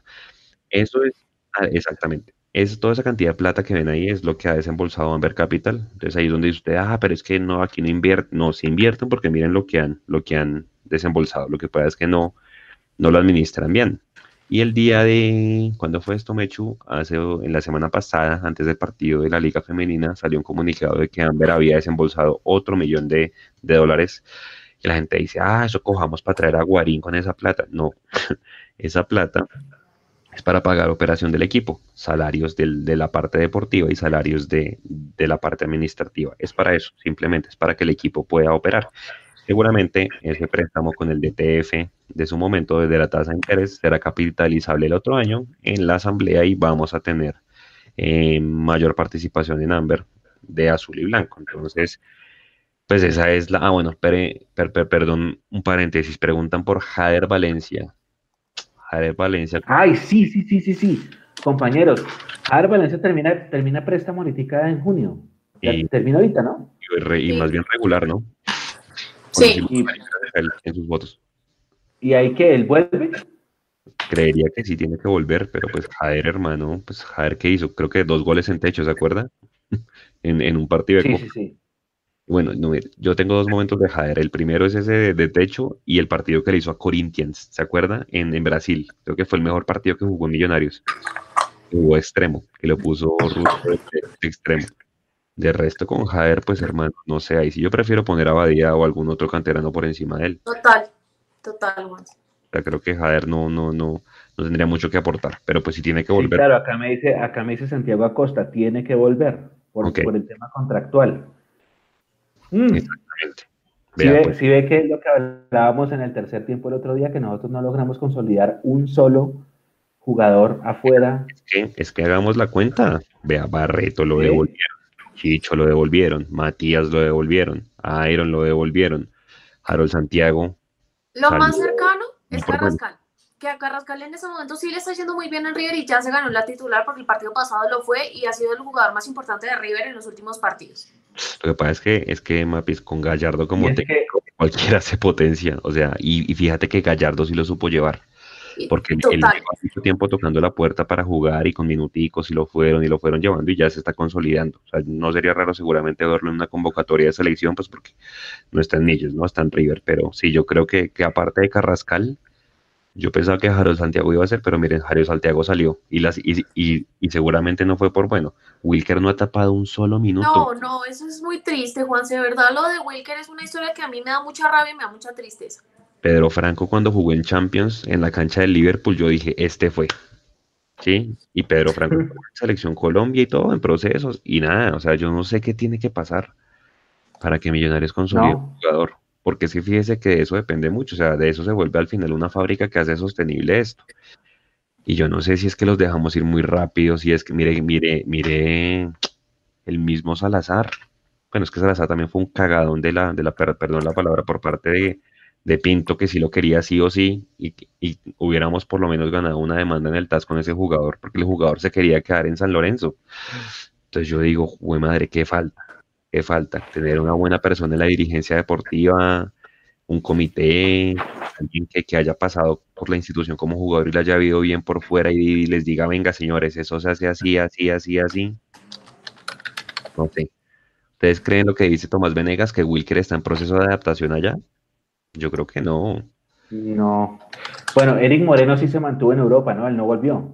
ahorita está entrenando porque no tiene equipo. Ah, no dije nada. ¿Ve? No, ni uno. O sea, es que, bueno, y Carrascal, que sí es hecho en la casa, alcanzó a jugar uno o dos partidos acá con la profesional, me imagino por Copa. Chao. Y te fuiste y, no volviste. Pero bien, está bien. De resto. Chao. No, Qué duro. Andrés Pérez, no, Chiti, Chiti, pero Chiti, no, no, le representó un solo peso a Millos. Chiti fue en 2000, Chiti fue en el 2000. Han pasado 20 años. No. Han pasado 20 años. Andrés Pérez no, volvió. Eh, ¿Quién está por ahí por esa época de Andrés Pérez? No, no hay más. No hay más de esa época, ¿no? Después vendría. Todos vuelven. Ya, los mismos. Pedro Franco fue y volvió y todos. Es que los que les digo. Enríquez, Enríquez, Enríquez, Enríquez, pero Enríquez tampoco creo que les representó plata millonarios. Enríquez se fue libre. Se fue libre, se fue libre. Por eso él se ha sabido mantenerse. Enrique supo tener sus buenas temporadas en Brasil. Enrique también fue y volvió. Enrique fue el Querétaro y volvió. Sí. Está en Israel. Ah, sí, sí, sí. Jonathan Agudero está en Israel. Omar Vázquez fue y volvió. El Cosme fue y volvió. Todo. Mm. El Kim Blanco. Por allá fue por allá, no sé. Kim Blanco se fue a Nacional y fue campeón de Libertadores. A Moldavia. Pues sí, sí, a Moldavia y volvió. Entonces uno dice, O sea, mm. yo creo que ese es un tema que le podemos dedicar un live al otro año. No, claro, es que eh, pensando en, el otro año hay un montón de cosas por hacer y ese tema es algo así como los especiales. ¿Qué pasó con? Y aquí nos damos duro. ¿Qué pasó con, por qué, por qué? Explíquenme, o, sea, o, explíquenme ustedes acá que yo estoy viendo el chat, ustedes los internautas, explíquenme qué pasa. Roballo fue y volvió, también están mencionando acá. Bueno, Uribe se fue y se mantuvo, pero no nos representó mucho dinero porque él se fue ya como jugador libre.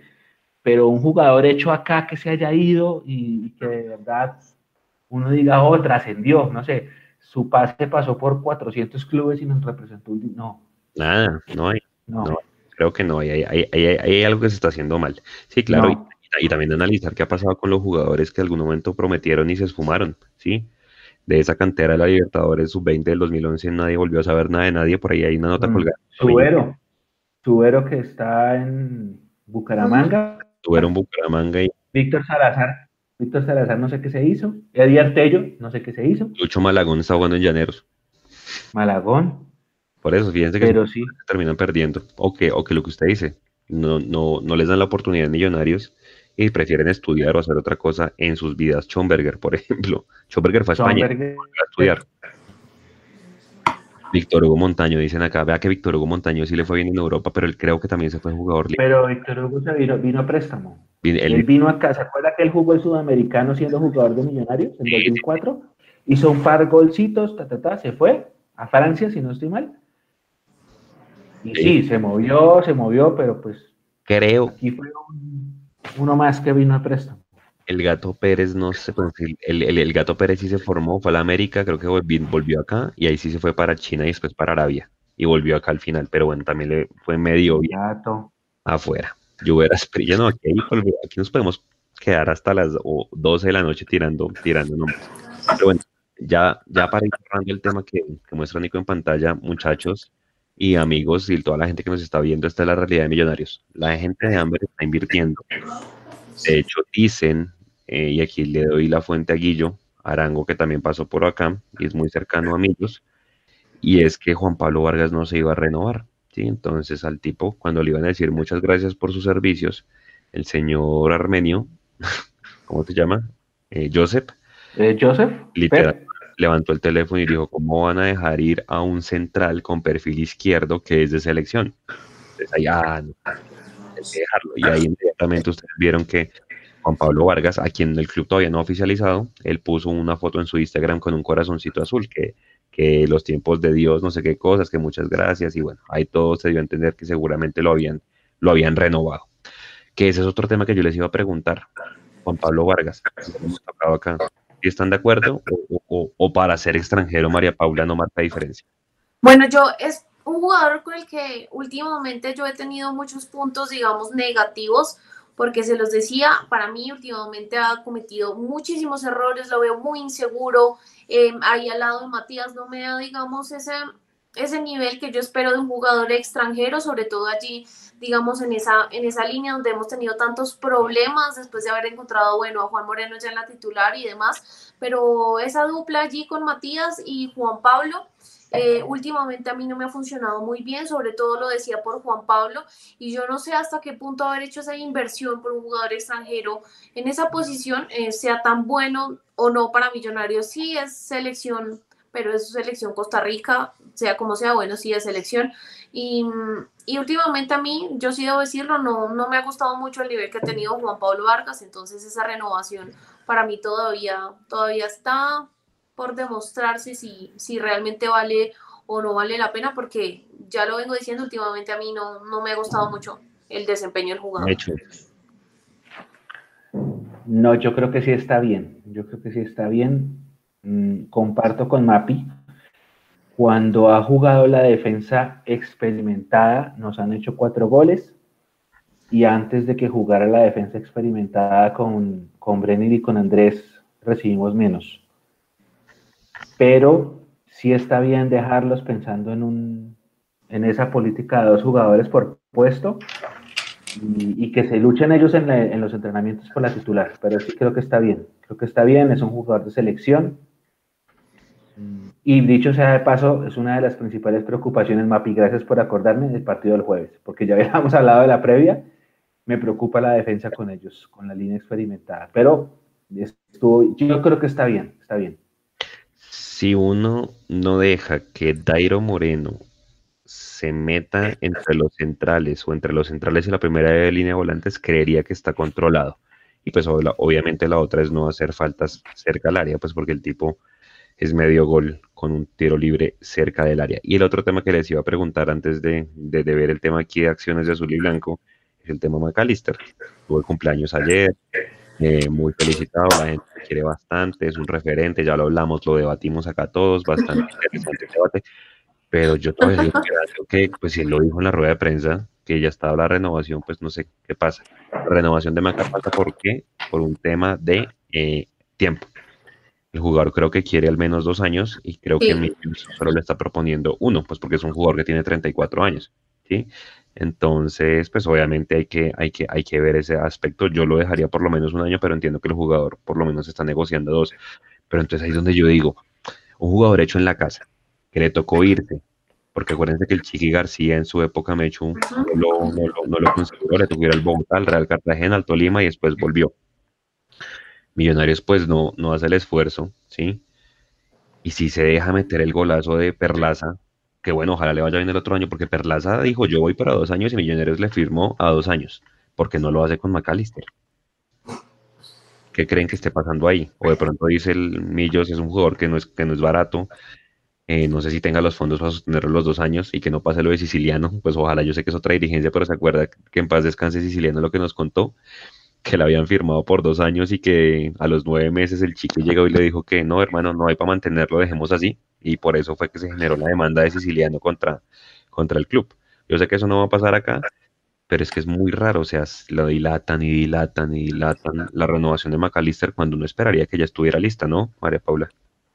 Eh, primero que todo, yo sí renovaría sin pensarlo a McAllister por los dos años que el jugador pide. Me parece que es importante para que Millonarios vaya teniendo también esa identidad de tener esos jugadores que salen de acá y que se van a preparar seguramente para formar parte del club, ya sea en la parte de dirigencia o en la parte administrativa, como sea, pero a mí me parece que parte de identidad de un club es mantener a esas, esas figuras y esos jugadores formados y hechos en la casa, y es un mensaje importante para los que vienen detrás. Entonces yo a McAllister no lo dudo, yo ya lo he dicho en lives pasados, a McAllister se deja, y si el jugador espera dos años, yo haría ese esfuerzo y lo dejaría dos años.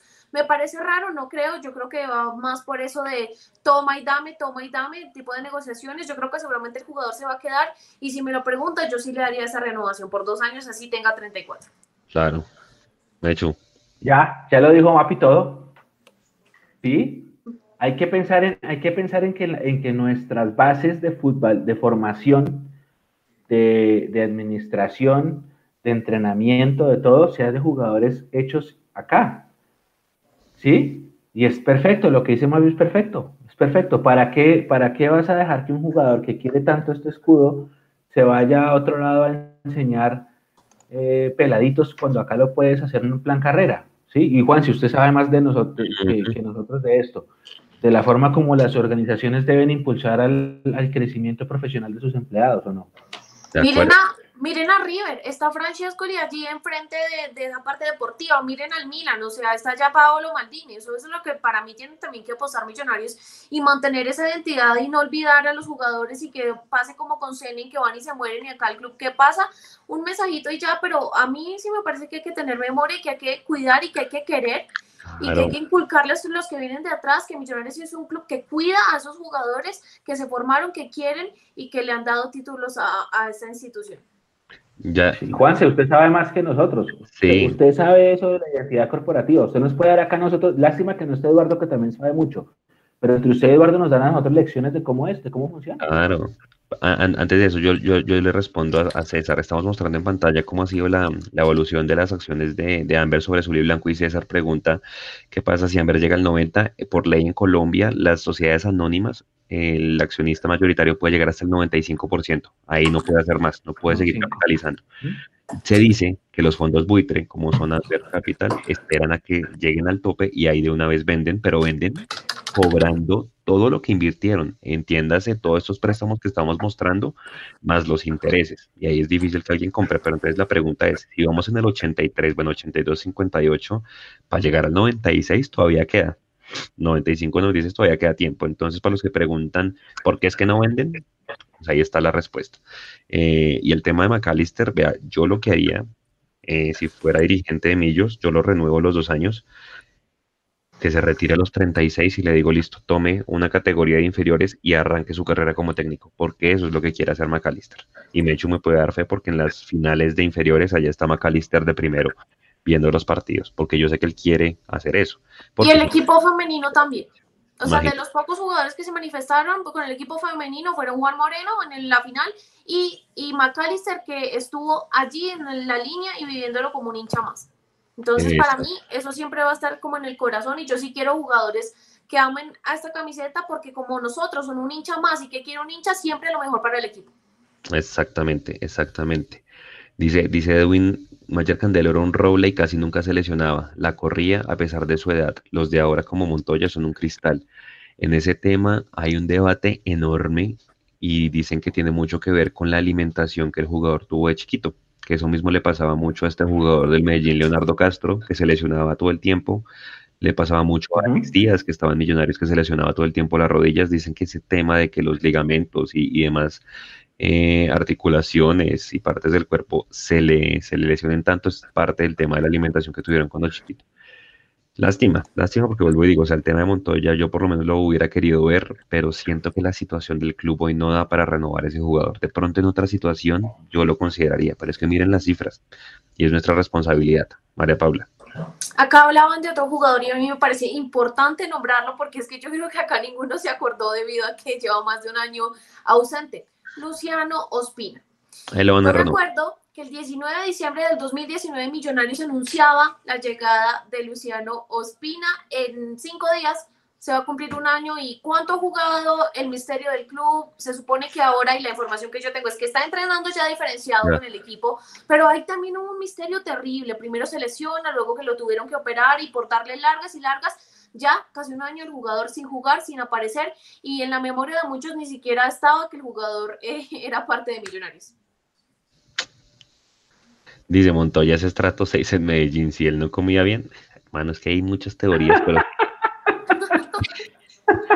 lástima, lástima, o sea, sí hay muchas cosas. Aquí no somos, pero dice que es parte de la nutrición que el jugador tiene, la resistencia de sus, de sus articulaciones y demás. Pero qué vaina, o sea, qué, embarrada, o, hay otras teorías que dicen que no quedó bien operado, o que lo apuran, o lo que pasó con Luciano Espina, que vuelve y recae, y toca volver a operarlo, lo que le pasó a Pereira, que volvió y recayó. Ah, es una vergüenza que recaigan. Y a mí no me vengan a decir que eso no, no depende del departamento médico, porque es que no puede ser coincidencia que tres jugadores recaigan. Eso es una cosa muy seria. El mismo Maca recayó, ¿te acuerdas que en Cali se lesionan y lo apuran y recae? Esos tres lo digo por el parón tan largo que tuvieron de inactividad, pero o sea, los casos son muchísimos y acá podemos también hacer otro Mundo Millos Live especial de qué pasa con el departamento médico de Millonarios. Mechuk, me preguntan acá qué saben de Orles Aragón. Orles también termina contrato ahorita. Está en Creo que sí, creo que sí, pero él está ahí todavía. Él está todavía ahí. Mm, con respecto a lo que ustedes comentan, ¿es departamento médico o es combinado con cuerpo técnico departamento médico? Yo creo que es un combinado. ¿No será, ¿No será que es que los fuerzan a tratar de volver rápido antes de tiempo y por eso pasa lo que pasa? Pero yo creo que hasta dónde está uno y hasta dónde está el otro. O sea, de parte de un departamento médico que conozca bien de esas lesiones y demás, ¿cómo le vas a, o sea, cómo le vas a entregar al equipo un jugador que sabes que está en riesgo de volver a recaer? O sea, ya otra cosa sería que el departamento médico anuncie que de pronto podría volver a pasar y que el cuerpo técnico haga caso omiso a eso por el afán de poner al jugador. Sí, Nicolás Murcia creo que también vence contrato, estaban con Zoom, ¿no? Orles y Murcia estaban en Zoom desde la casa. Pero creo que se les vence contrato, sí, seguramente terminarán en algún otro equipo. Sí, son esos jugadores que en algún momento prometieron y bueno, ahí se quedaron. Yo creo que esto es de momento, lastimosamente. Bueno, compañeros, compañera, para cerrar. María Paula. Bueno, para cerrar, em, pensar y concentrar toda la energía positiva en lo que va a pasar en este jueves.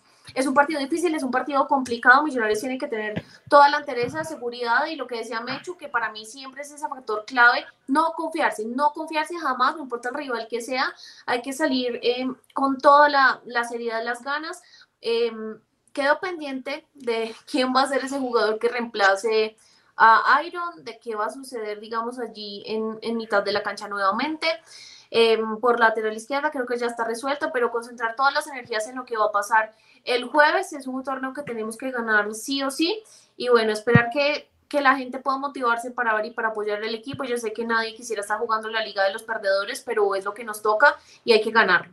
Entonces los esperamos eh, acá con todo el amor, con todo el cariño para ustedes en la transmisión que vamos a tener este jueves. Mechu, para cerrar. Yo le quiero mandar un mensaje a la comunidad. Primero, agradecerles por estar otra vez con nosotros en este live. Eh, a ti, Mapi, a usted, Juan, a Nico y atrás también por estar con nosotros hoy en, este, en esta noche eh, hablando de lo que más nos gusta, que es Millonarios. Por ahí hay un caso de una tutela. Eh, me permite que alguien puso una tutela contra Millonarios. Ya le escribí a ver si me responde. Lo escribió Michael Méndez. Dice así, no, no estoy seguro todavía qué es lo que dice, pero es una tutela que le puso al club. Y dice, mire, solamente la resolución, eh, no sé, ustedes saben más de leyes que yo, qué sé yo. Dice acá, conforme a lo previsto en el decreto 2591 de 1991, el despacho dispone, primero, admitir la presente acción de tutela instaurada por Michael Méndez contra Zully Blanco Millonarios Fútbol Club. Segundo, vincular de manera oficiosa a Liliana del Pilar Méndez Peña, la vicepresidenta financiera de, de, eh, el Ministerio del Deporte y la Superintendencia de Comercio. Ahí ya me perdí. Tercero, tener como prueba las documentales aportadas con acción constitucional por el valor que representan en su oportunidad.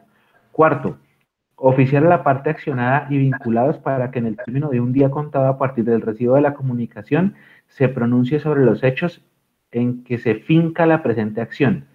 Noveno, notificar la presente providencia a los extremos en forma personal o en su defecto mediante el medio más expedito, tal como lo establece el decreto 2591. Esa última no entendí, pero es una, es una, eh, una tutela que pone Michael Méndez a Millonarios, no sé por qué, estamos averiguando, así que tendremos novedades si es que las tenemos muy pronto, estén pendientes. Ahora, retomando. Mm, primero, gracias a ustedes por estar. Segundo, gracias a ustedes los que están atrás de la pantalla, los que van a escucharnos por diferido o los que nos van a ver mañana, eh, bien sea por YouTube, por Spotify, por Apple, gracias por estar nuevamente con nosotros. Perdón por no haber estado la semana pasada, fue una semana muy movida y se dieron cuenta. Tercero, hay que tener en cuenta y con sinceridad, con sinceridad, hoy estoy con da culpa, con sinceridad, que aquí en adelante cualquier, toda, cualquier transmisión que hagamos puede ser la última del año. Si no nos saca el Caldas, vamos a la final. Si no nos sacan en la final, vamos contra el Cali. Las probabilidades de ganar esa liguilla, los Juegos del Hambre que se inventaron, son muy pocas. Muy pocas. ¿Sí? O sea, porque es que nosotros nos damos ya la idea de que vamos a ir a la Copa Sudamericana y no es fácil. Primero hay que ganarle el Caldas, después hay que ganar esa bendita final, que eso va a ser en Bogotá. Yo creo que el partido más difícil es el de Caldas y después esa final es más fácil. Y después habrá que ir a Palma Seca, donde hemos ganado en la historia una vez. Entonces no es que sea tan sencillo, no es que sea, ah, no, no, no, no, vamos a hacer sin Salavín Copa Sudamericana, no. es un torneo que se inventó de mayor para cumplirle con el canal que todos sabemos y que bajo cualquier premisa, porque el jueves hay asamblea y están pidiendo que la liguilla se mantenga, eso ojo, el jueves también tendrán noticias, eh, es, una, es una falta de respeto sea, con el dolor del alma, lo digo como hincha de un equipo tradicional, esta liguilla es una falta de respeto. Si la ganamos, bienvenido, es un cupo a Copa Internacional, lo que sea.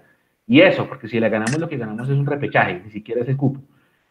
Pero, pero entendámoslo y, y manejémoslo en la justa proporción que esto nos pide. Vamos a estar con toda la energía, con el comentario de mis compañeros, con el relato de Tamí, con la producción de Nico que está ahí atrás, haciendo la magia en la técnica pero tengamos en cuenta, vamos a querer siempre ganar. Pero si no se da, tampoco es que vamos a decir que, porque ya el fracaso está instalado. ganando esto no vamos a salvar el año, no vamos a salvar el año. Y, metámonos eso en la cabeza porque es que mínimo el otro año se inventan esa liguilla y no nos va a importar. Ah, no importa, estamos eliminados, pero vamos a jugar la liguilla. No, no, no, esto es un accidente y hay que afrontarlo como. Entonces, y los invitamos el jueves 7 y 20, vamos a estar acá conectados con toda la buena vibra, todos con camisetas millonarios, chaquetas, vamos a apoyar, pero tengamos en cuenta, no es fácil, no es fácil, hay que ganar una liguilla que se inventaron y luego hay que ir a ganarle al Cali, que se está preparando solamente para ganarle al que llegue. Entonces no es, no es que sea muy fácil. Buena vibra, buena energía, pero no nos, eh, ¿cómo se dice? Eh, no nos quedamos el cuento de que nuestra misión es ganar esta liguilla, no, no, no. Es que este, el es año que- ya se perdió. Juan. Es que es, es que es más lo que tenemos que perder que ganar. O sea, imagínese el viernes perder o perder el 23 de diciembre contra el que llegue por el otro lado a la final o perder el 30 de diciembre. Imagínese Mundo Millos eh, por partido, tercer tiempo y nosotros hablando de lo que, bueno, no nos imaginemos eso. Pero estaremos seguramente en, la, en el tercer tiempo de este, de este jueves analizando qué dejó el partido, mirando qué se decidió en la asamblea, por eso yo no puedo No, creer es que seguramente, seguramente si llega, va, va a poner el peor escenario, si perdemos el, el jueves, eh, vamos a hacer un tercer tiempo de antorchas, eh, arcos con flechas en llamas, vamos a quemar todo, pero es que ya, ya todo estaba quemado. ¿sí? O sea, ganar esta liguilla es una obligación, es una obligación. Ahora, piense usted en el peor escenario. Vamos a ganar al Alcaldes, le ganamos al Pedido al Bucaramanga y perdemos con el Cali. ¿Qué va a ser la sensación de la gente el 30 de diciembre? No.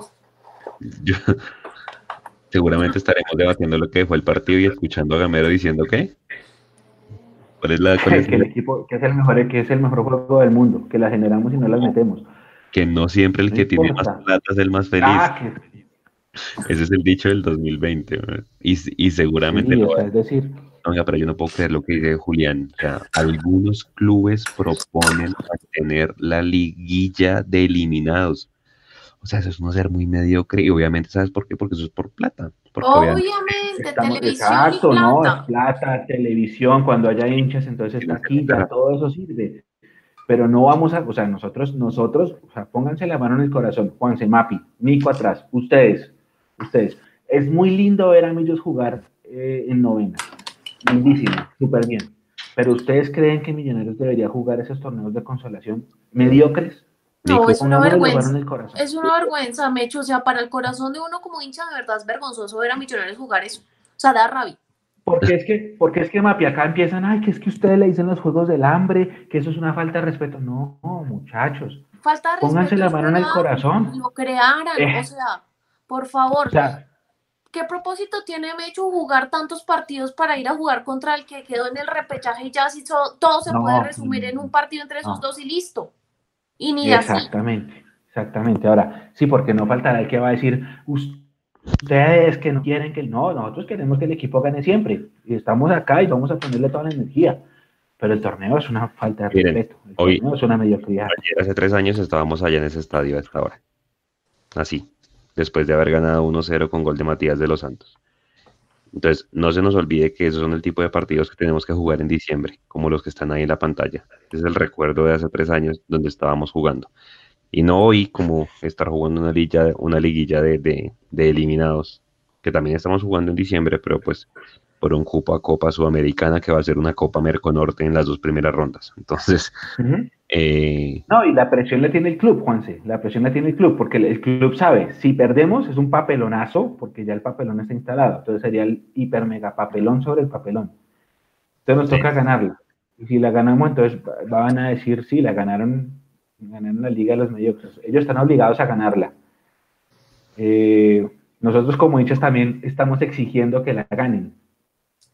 Porque es así. Porque es así. O sea, ni cualquier otra cosa es papelón. Pero una cosa es ganar la liguilla esta y otra cosa es ganar el cupo a la sudamericana, porque hay, que- hay gente que dice, no, no, no, es que la liguilla es un cupo. No, no, la liguilla te da el derecho a jugar contra Cali. Y eso va a ser otra historia.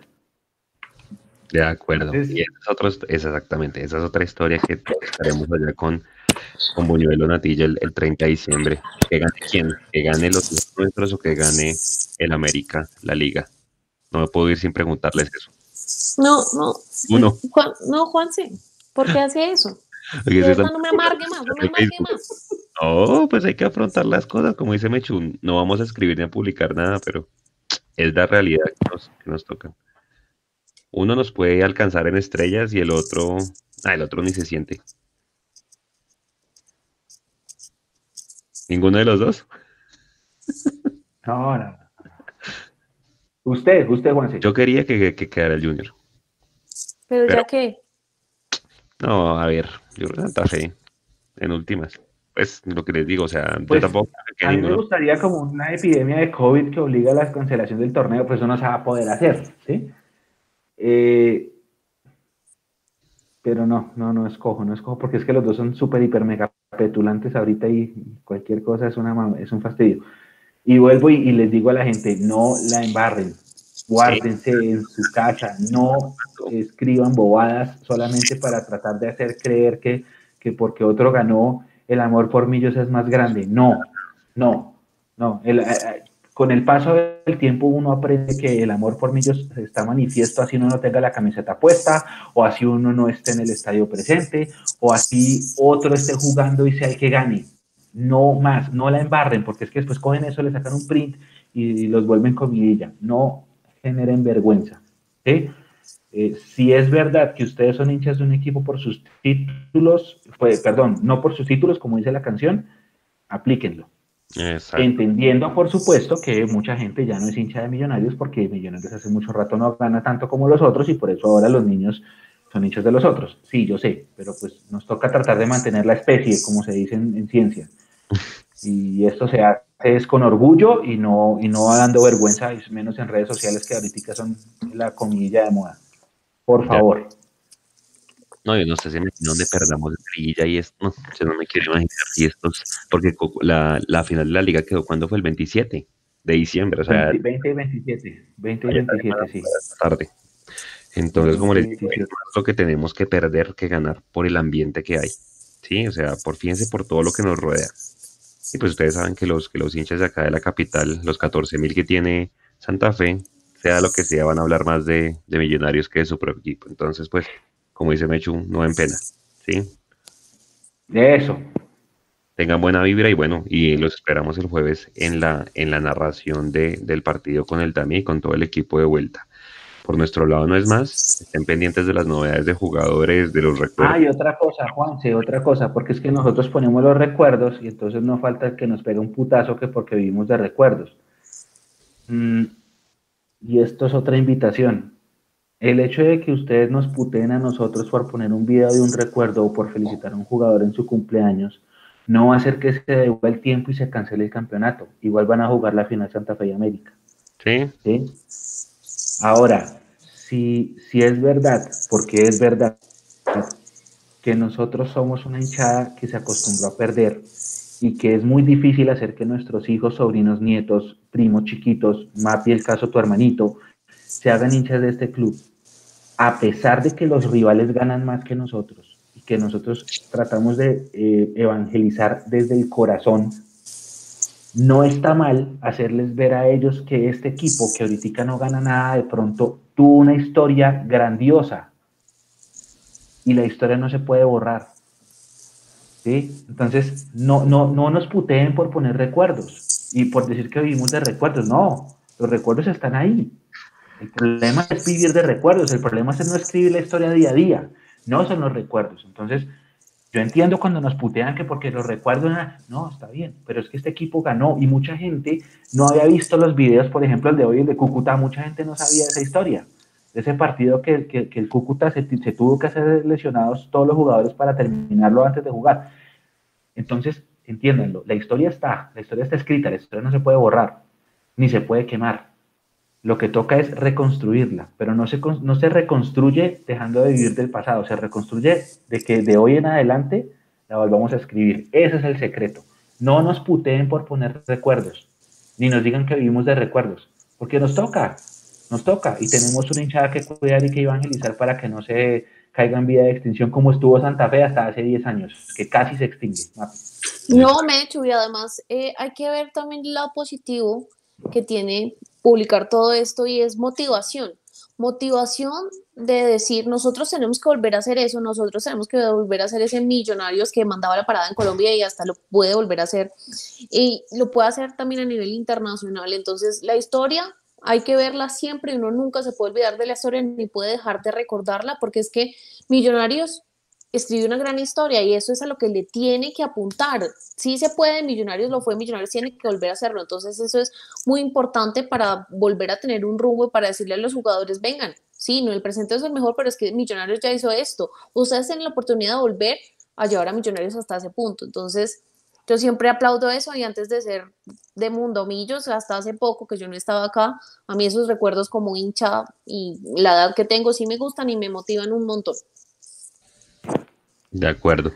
Pues nada, a toda la gente, gracias por haber estado estas dos horas con nosotros. De verdad, a ver, esperamos haber sido una compañía para todos ustedes en esta época. Cuídense mucho, las estadísticas de contagio están subiendo. Celebren Navidad, Año Nuevo, pues con la gente más cercana a ustedes. Obviamente a mucha gente le encanta reunirse y demás, pero realmente eh, es crítico pues el tema de, del incremento en las ciudades, en, en, la, en los centros comerciales, el distanciamiento, todos queremos salir en diciembre, estuvimos mucho tiempo encerrados, pero traten de cuidarse y salir a lo, a lo menos posible, o sea, realmente lo que sea necesario y sobre todo cuídense mucho, aprovechen a su familia en estas épocas, aprovechen a Mundo Millos, que es una compañía para ustedes y nos vemos el jueves en el partido contra Once Caldas, en la previa, en el partido, en el postpartido, en la cápsula, en qué pasó ayer, en todo lo que hacemos nosotros. Y aquí estaremos de vuelta la siguiente semana con ustedes. Les mandamos un abrazo, muchas gracias por haber estado con nosotros. Este fue Mundo Millos Live número 65. Y bueno, nos estamos viendo. Chao a todos.